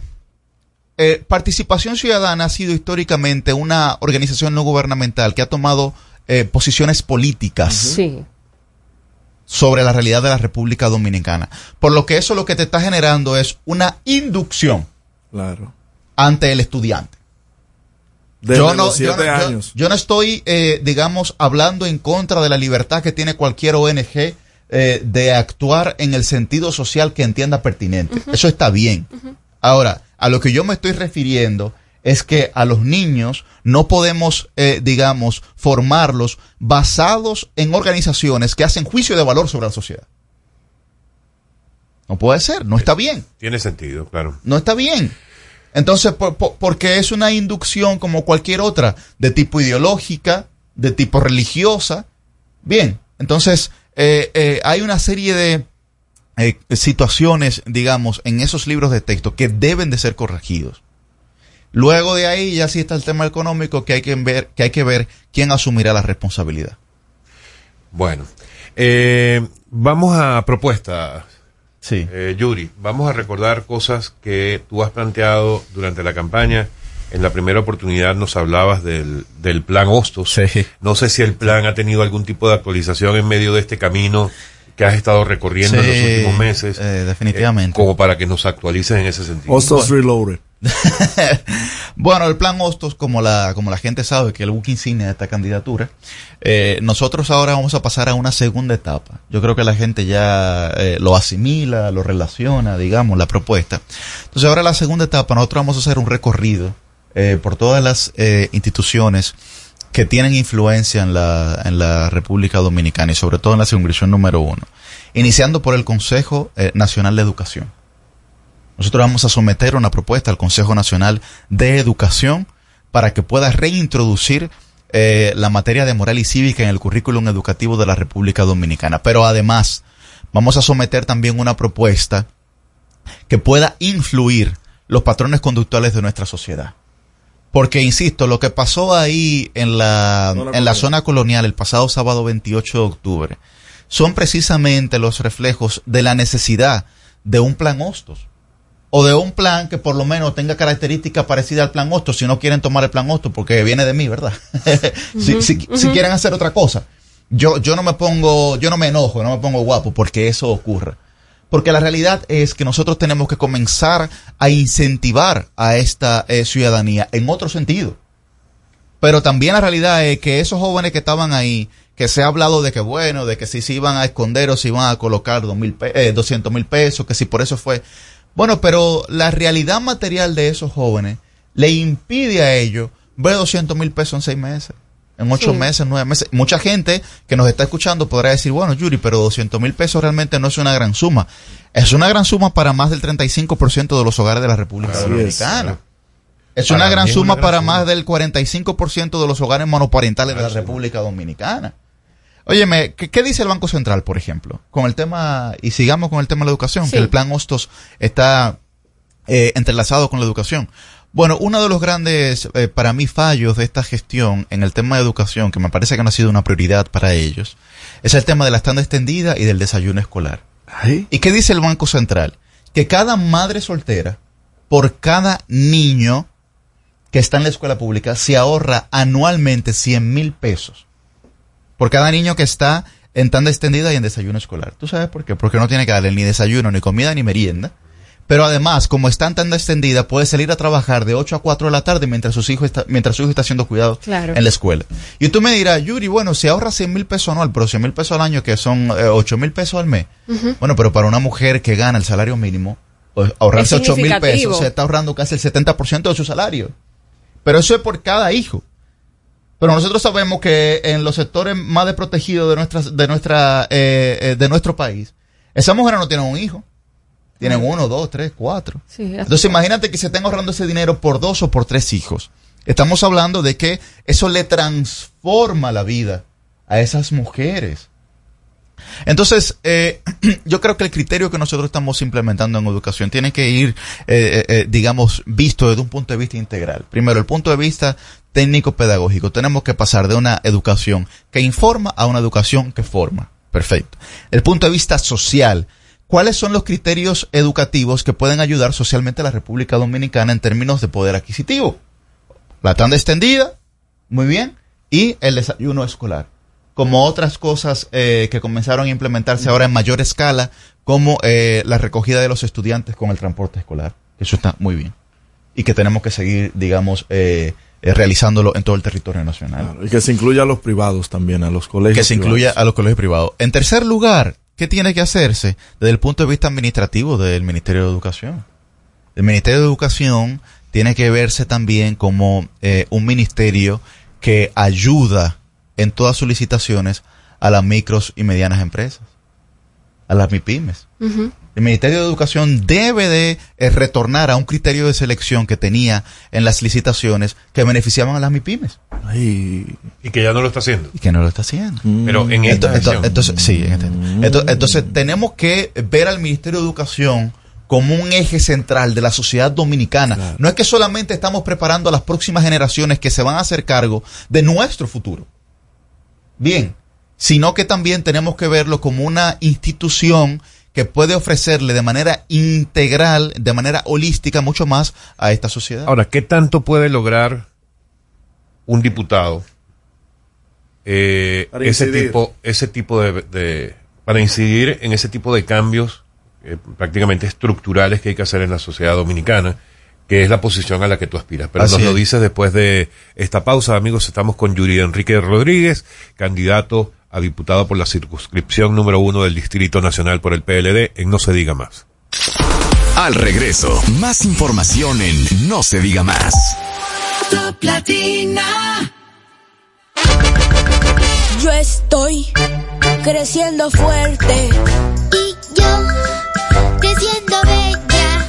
Chocorrica, con chocorrica, con Chocorrica. Qué cosa buena. Yo estoy como un torito. y yo, como una estrella, En nuestra casa tomamos todos Chocorrica. ¡Qué cosa buena! Cuando nos cuidamos unos a otros, hay comunidad. Donde hay comunidad, hay más oportunidades. Donde hay más oportunidades, se vive mejor. Por eso en Grupo Punta Cana trabajamos diariamente de la mano con nuestra comunidad, con proyectos que garantizan el acceso a salud y educación, promoviendo la cultura y el respeto por el medio ambiente, porque el verdadero desarrollo solo es posible cuando es para todos. Grupo Punta Cana con la comunidad. Descubre más en www.grupopuntacana.com.do. Black Friday Jumbo, más listos que nunca. ¡Atención! Esta es la marcha de los ahorradores. Esta es la marcha de los ahorradores. Siempre listos para Black Friday. Siempre listos para Black Friday. Los que conocemos la tienda entera. Los que conocemos la tienda entera. Y nos llevamos todas las ofertas. Y nos llevamos todas las ofertas. Black Friday Jumbo, más listos que nunca. Todo un mes repleto de ofertas. Jumbo, lo máximo.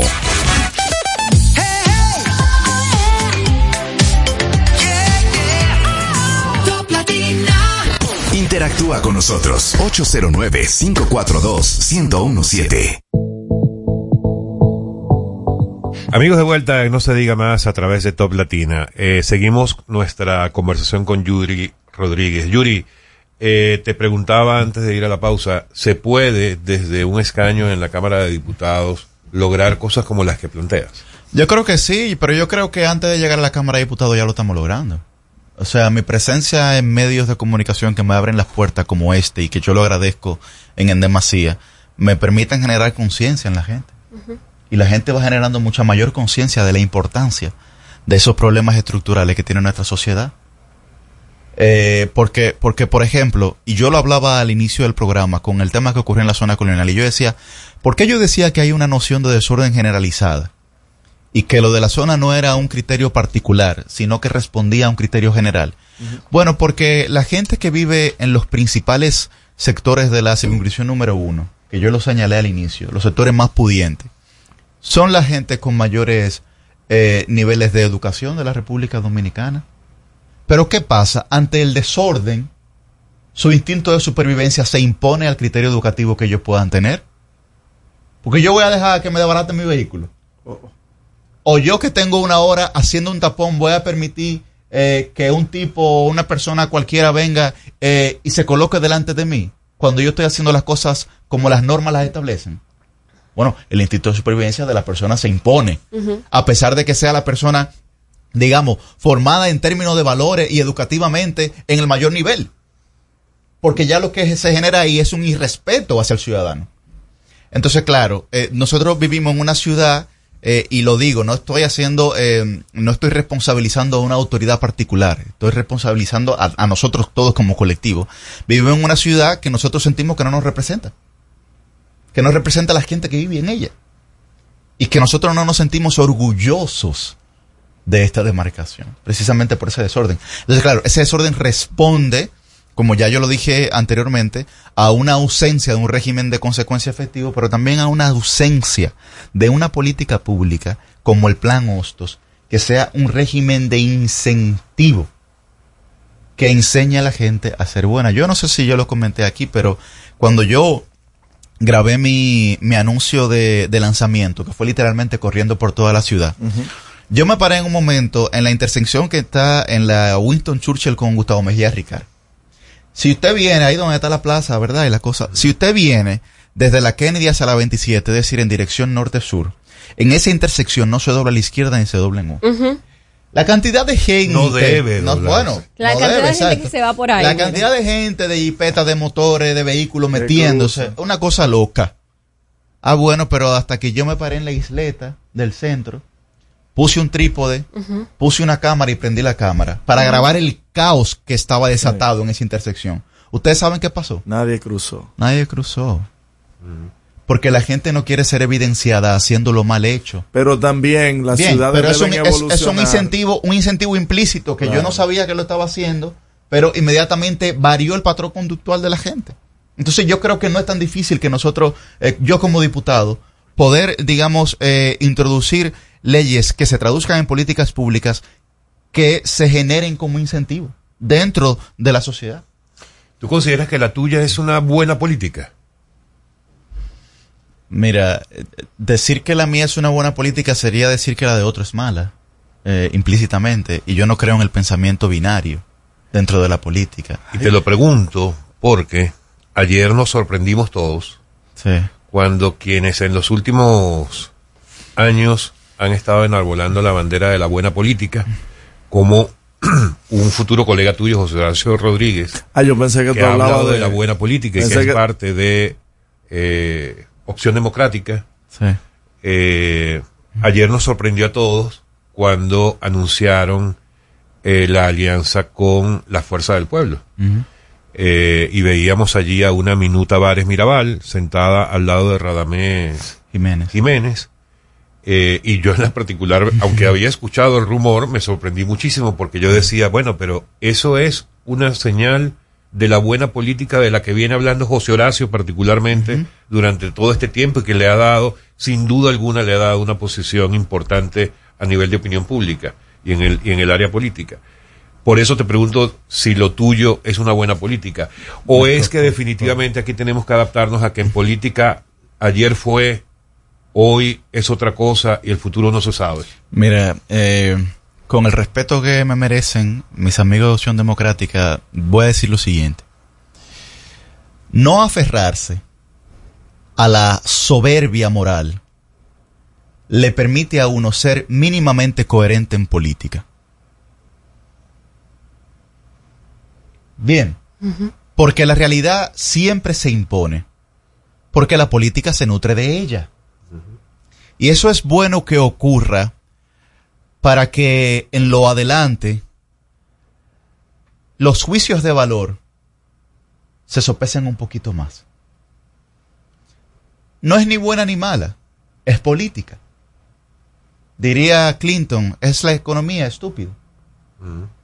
Y hay axiomas, hay refranes, dichos, que no se equivocan. Primero, la política es el arte de lo posible.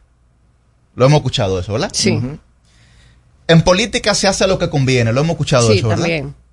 Nosotros no vamos a cambiar culturas mil- milenarias. Ahora, lo que sí hay que saber es que cuando la realidad se impone, usted tiene que tener la suficiente humildad como de aceptar que se equivocó. Porque, eh, claro, yo no, yo no voy a ser, eh, digamos, un, un juez de esta situación. Eh, porque, insisto, no lo veo ni, ni bien ni mal. Es, es política. O sea, ahora, usted puede distanciar en algunos casos su coherencia política de su coherencia electoral. hay gente que ha sido, hay gente que, es, que ha sido ideológicamente coherente y electoralmente coherente. ideológicamente coherente, yo defiendo una ideología, pero mi coherencia electoral es ser gobernista. Sí. No importa quién esté gobernando. Yo, yo, esa es mi coherencia electoral. Ahora, mi coherencia ideológica no responde a mi coherencia electoral. Es lo que ha ocurrido históricamente en la República Dominicana, precisamente por la debilidad de, eh, ideológica o doctrinaria que nosotros hemos tenido históricamente. Ahora, lo que, lo que pasó con Opción Democrática es una dosis de realidad para ellos. Eh, porque, ¿qué iban a hacer? Ir al descalabro electoral. Que ellos saben muy bien qué era lo que iba a pasar. Es verdad, porque el método de Home, por ejemplo, para los diputados y para los regidores, responde mucho a la fortaleza que tenga una boleta, en sentido particular. Claro. Bien.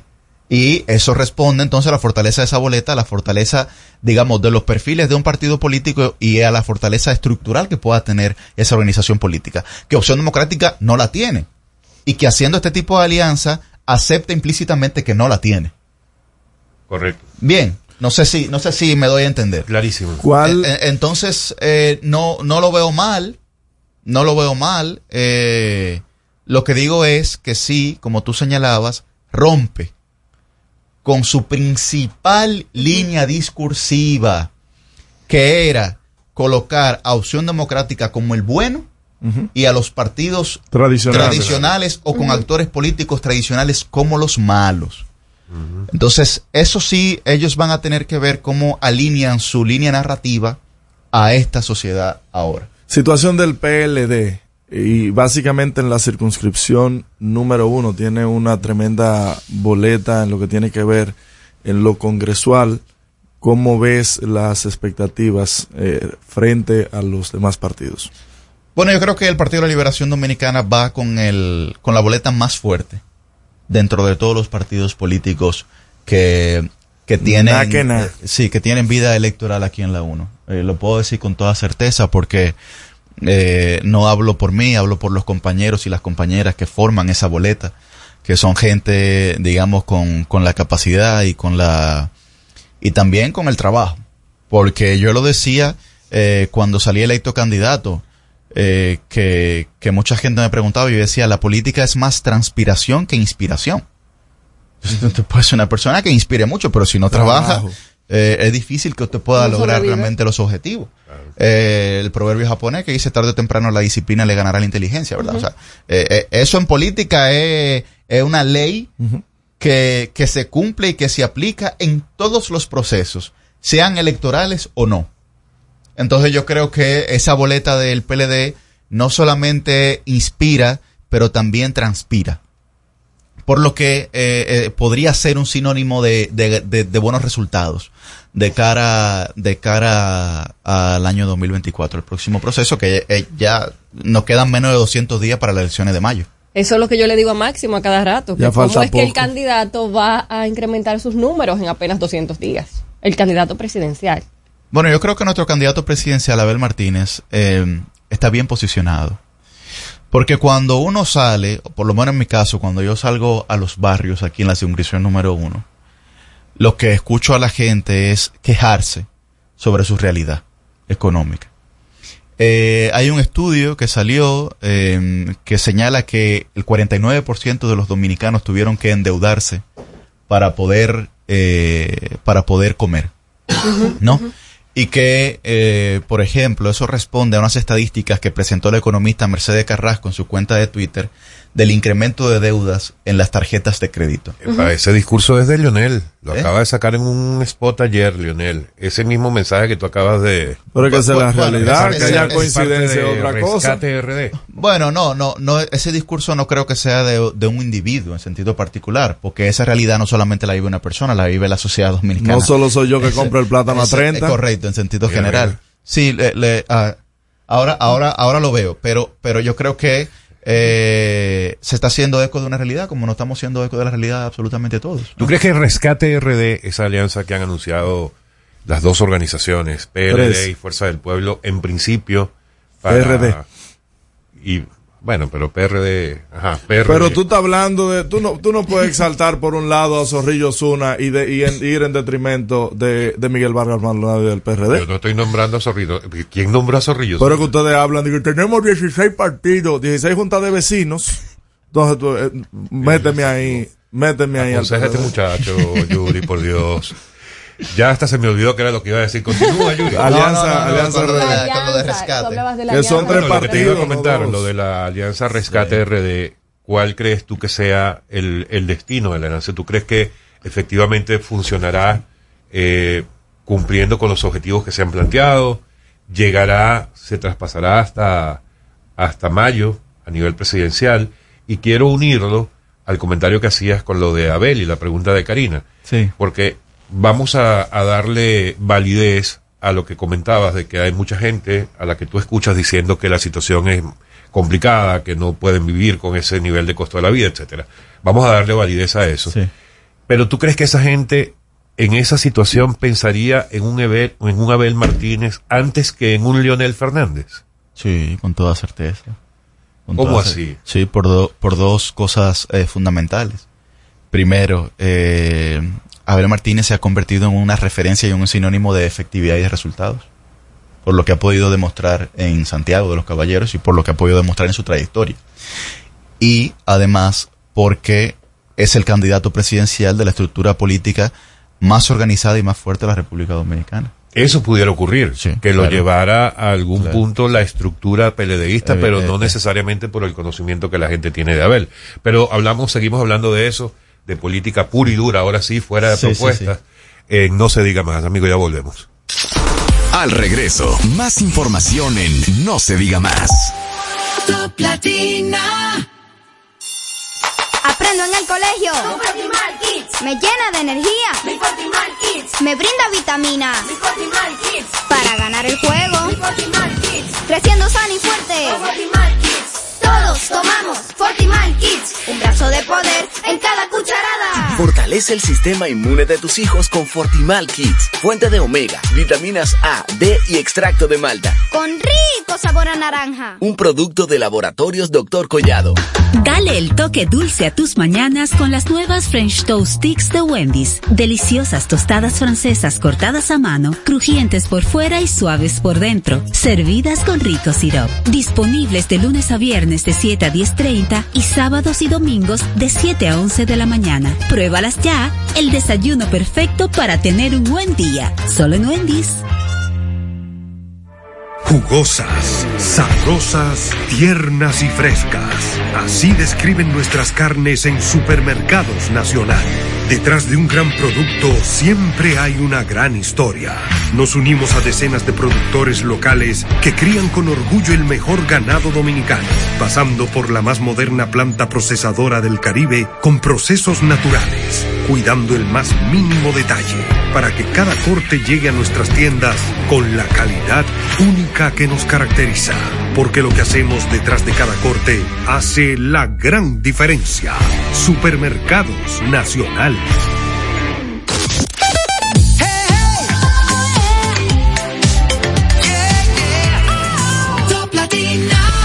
Comunícate con nosotros al 809-542-1017. No se diga más. Seguimos conectados con ustedes en No se diga más por Top Latina. Bien amigos, continuamos nuestra conversación con Yuri Rodríguez en No se diga más. Yuri, el tema candidato, organización política, sí. PLD, Abel Martínez. Abel Martínez, las, las encuestas que de trabajo, las que se hacen públicas, las que hacen los medios, muestran en su mayoría, por lo menos las que yo he visto, a un Abel Martínez disminuido frente a un Leonel Fernández que eh, ha crecido eh, de haber tenido hace un par de años mm, 12 puntos, ahora pudiera estar mostrando prácticamente veintitantos, 30. Fuerza del Pueblo puede decir mucho más. Eh, pero en el caso de Abel Martínez, si bien tiene la tasa de rechazo más baja, que es también una realidad, eh, no termina de mostrar unos números que superen, más allá de lo que yo he visto, de un 12% en las encuestas. Queda muy poco tiempo. Entonces, ¿con qué cuenta el PLD para efectos de mayo? Mira, yo, yo nunca desacredito a las encuestas. Eh, soy una persona que entiende las encuestas como un instrumento científico y como un instrumento de trabajo. Ahora bien, hay que decir que todas las encuestas, eh, últimamente, no solo en América Latina, sino también en Europa, han errado. Y los hechos están ahí. No lo está diciendo una persona que no lo estoy diciendo yo como parte interesada. Y quiero que la ciudadanía y la gente que sintoniza comprenda. Comprenda que eh, en España eh, Feijó debió ganarle abrumadoramente a Pedro Sánchez y no ocurrió. Por eso quien va a, a lograr eh, hacer gobierno va a ser Pedro Sánchez y no Feijóo. Comprenda que en Argentina, en la Argentina, mi ley era un clavo pasado. Y no ocurrió. Massa quedó arriba y muy probablemente gane en el balotaje en la segunda vuelta electoral. Cosa que no entiende nadie. Cosa que no entiende nadie. Que la gente comprenda que la señora González en Ecuador tenía que ganarle por mucho a Novoa. Y no ocurrió. Bien, según todos los datos que las encuestas planteaban. Por lo que eh, pudiera decir otro ejemplo, con mucha mayor claridad, que, que, que digamos, se relaciona con, con la República Dominicana. ¿Cuál es? Primero de noviembre del año 2019. El hoy presidente de la República, Luis Abinader, no era opción de poder. Primero de noviembre del 2019. No era opción de poder. ¿Cuánto mostraron las encuestas en ese momento? No, lo sé, lo que, no lo sé lo que mostraba, pero el histórico eh, del PRM, eh, digamos, había sido un 35%. Pero hay que recordar que Abinader ganó solamente con 28 de cada 100 dominicanos, solamente 28 de cada 100 dominicanos votaron por el hoy presidente de la República. Y por eso tiene una base social tan débil y tan frágil. Porque es verdad que tuvimos una, no una, una, tasa de abstención importante. Es verdad que tuvimos una tasa de abstención importante de, de un 40%.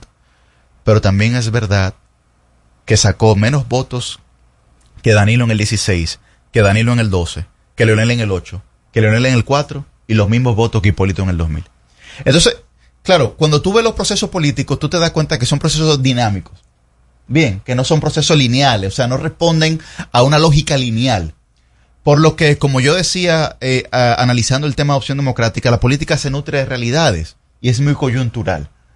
Por lo que en política usted lo que tiene que seguir trabajando.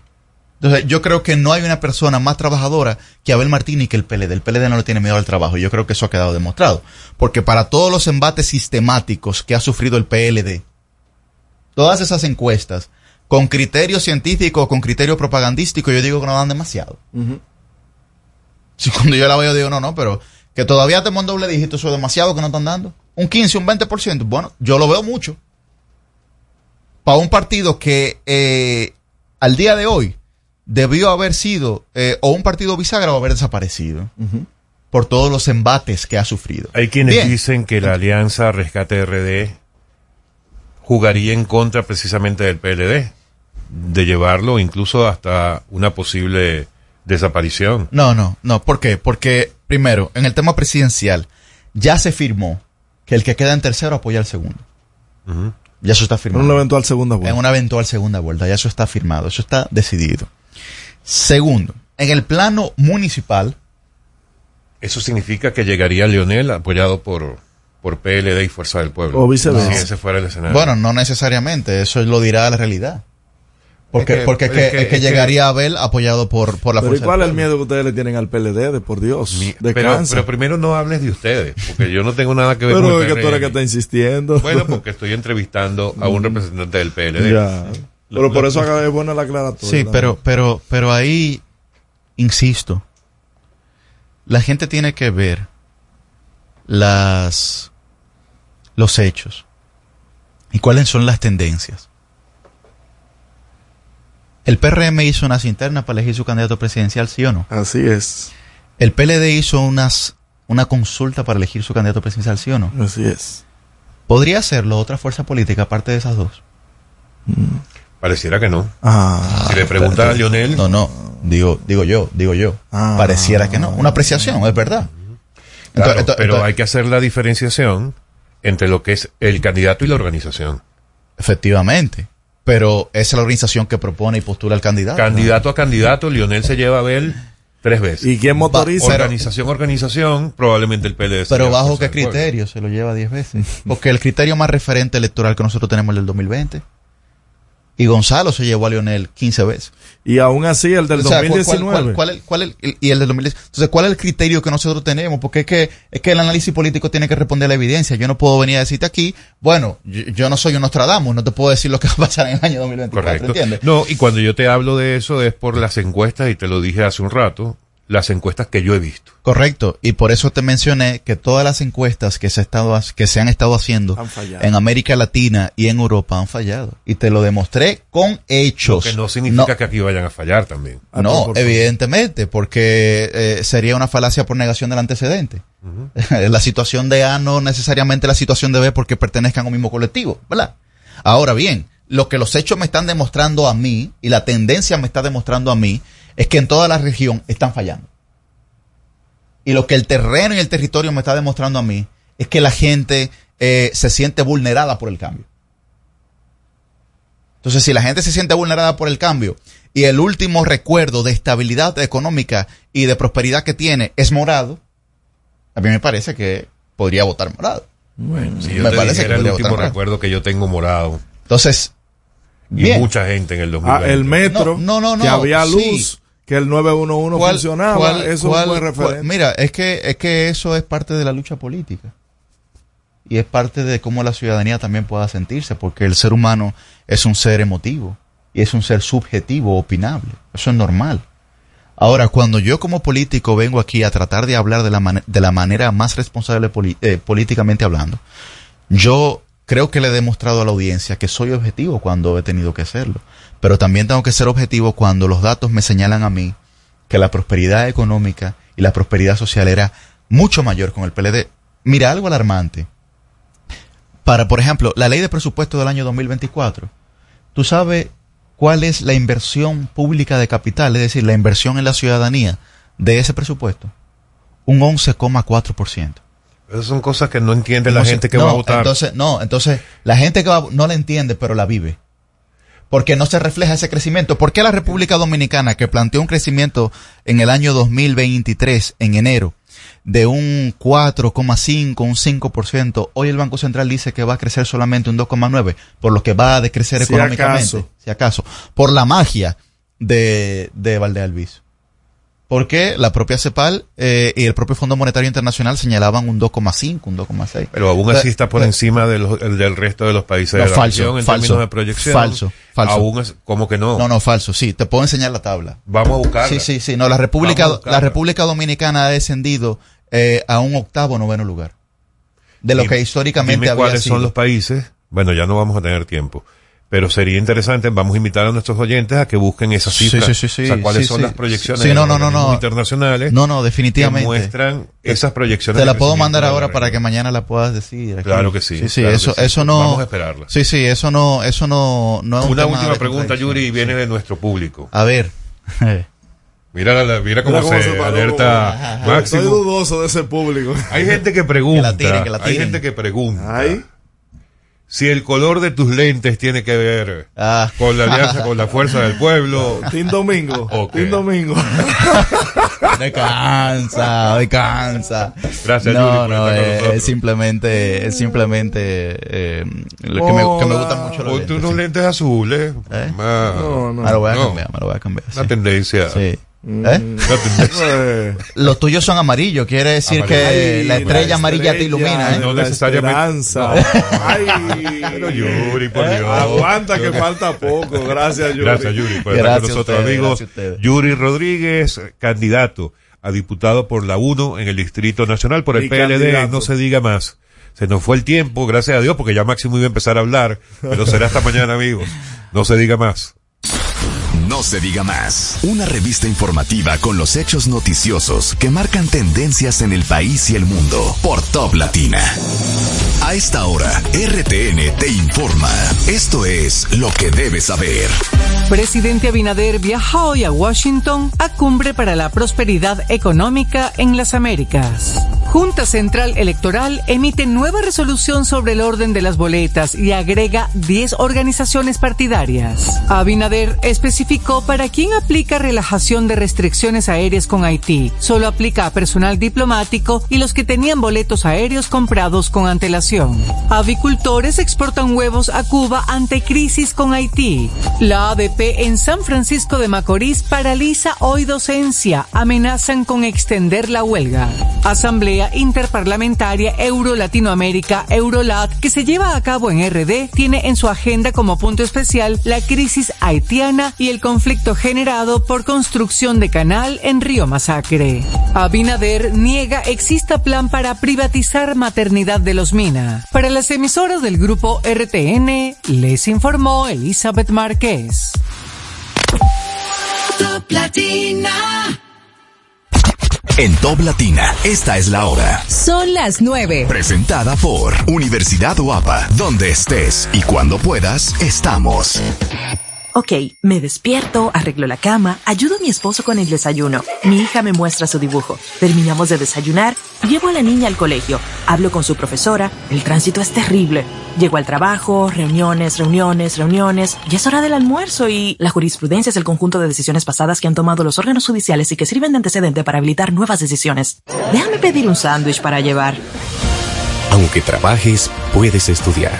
Universidad Guapa, donde estés y cuando puedas, estamos. Tu salud y la de los tuyos es lo más importante. Por eso, en Mafre Salud ARS nos preocupamos por ti, para que tengas un futuro lleno de vida. Estamos a tu lado, acompañándote, cuidando lo que es tuyo, siempre protegiéndote. Porque en Mafre Salud ARS cuidamos de ti, cuidamos de los tuyos. Mafre Salud ARS, tú puedes confiar. Mafre Salud ARS, cuidamos lo que te importa.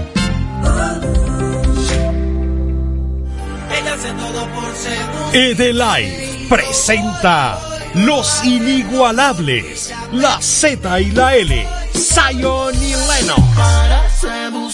Con su nueva gira internacional, interpretando todos sus éxitos, Zion y Lennox. 4 de noviembre, Anfiteatro Blue Mall Punta Cana, Zion y Lennox. Boletas en Huepa Tickets.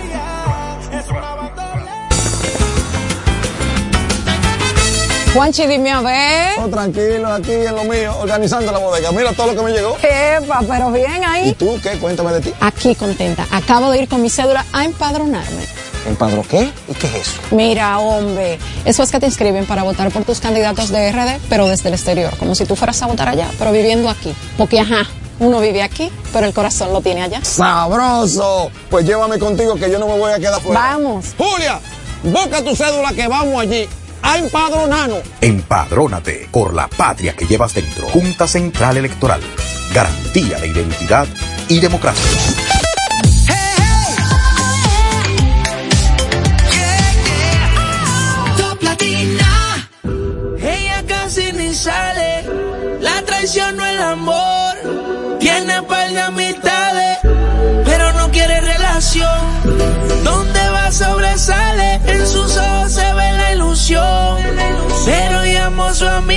Que se olvide que esta es su canción. Y baila, baila, baila,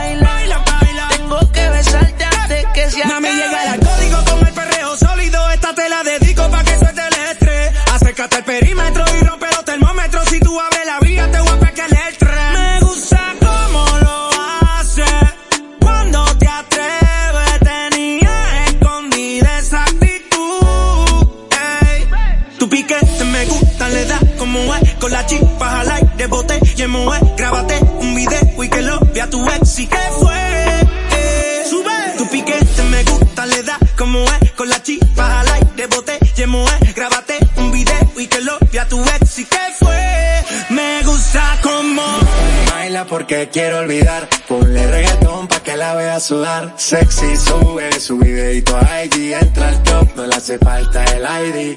Ya no deja que la hieran. Se va en busca de sus amigas que la noche es pasajera. Pa' bailar usa ropa ligera. La atención llama y eso que ni se esmera. Su flow es natural. Le gusta inventar. Más conmigo que soy su preferido. Y ella la mía no la voy a cambiar. Su flow es natural.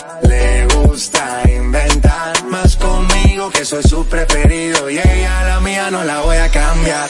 Baila, baila, baila.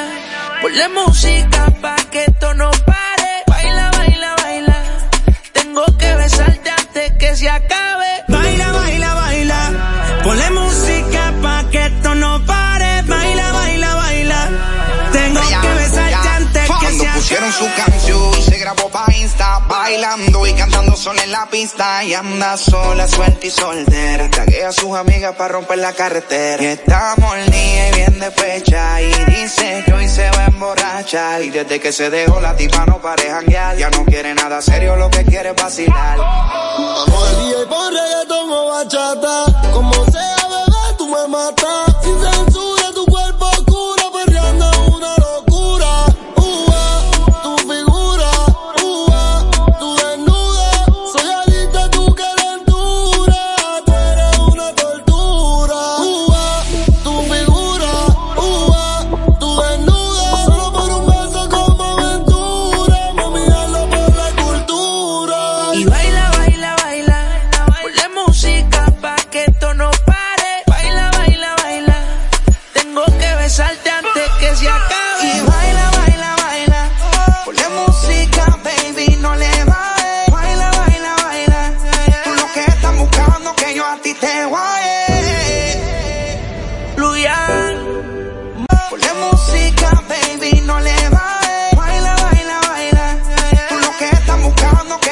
te guaye.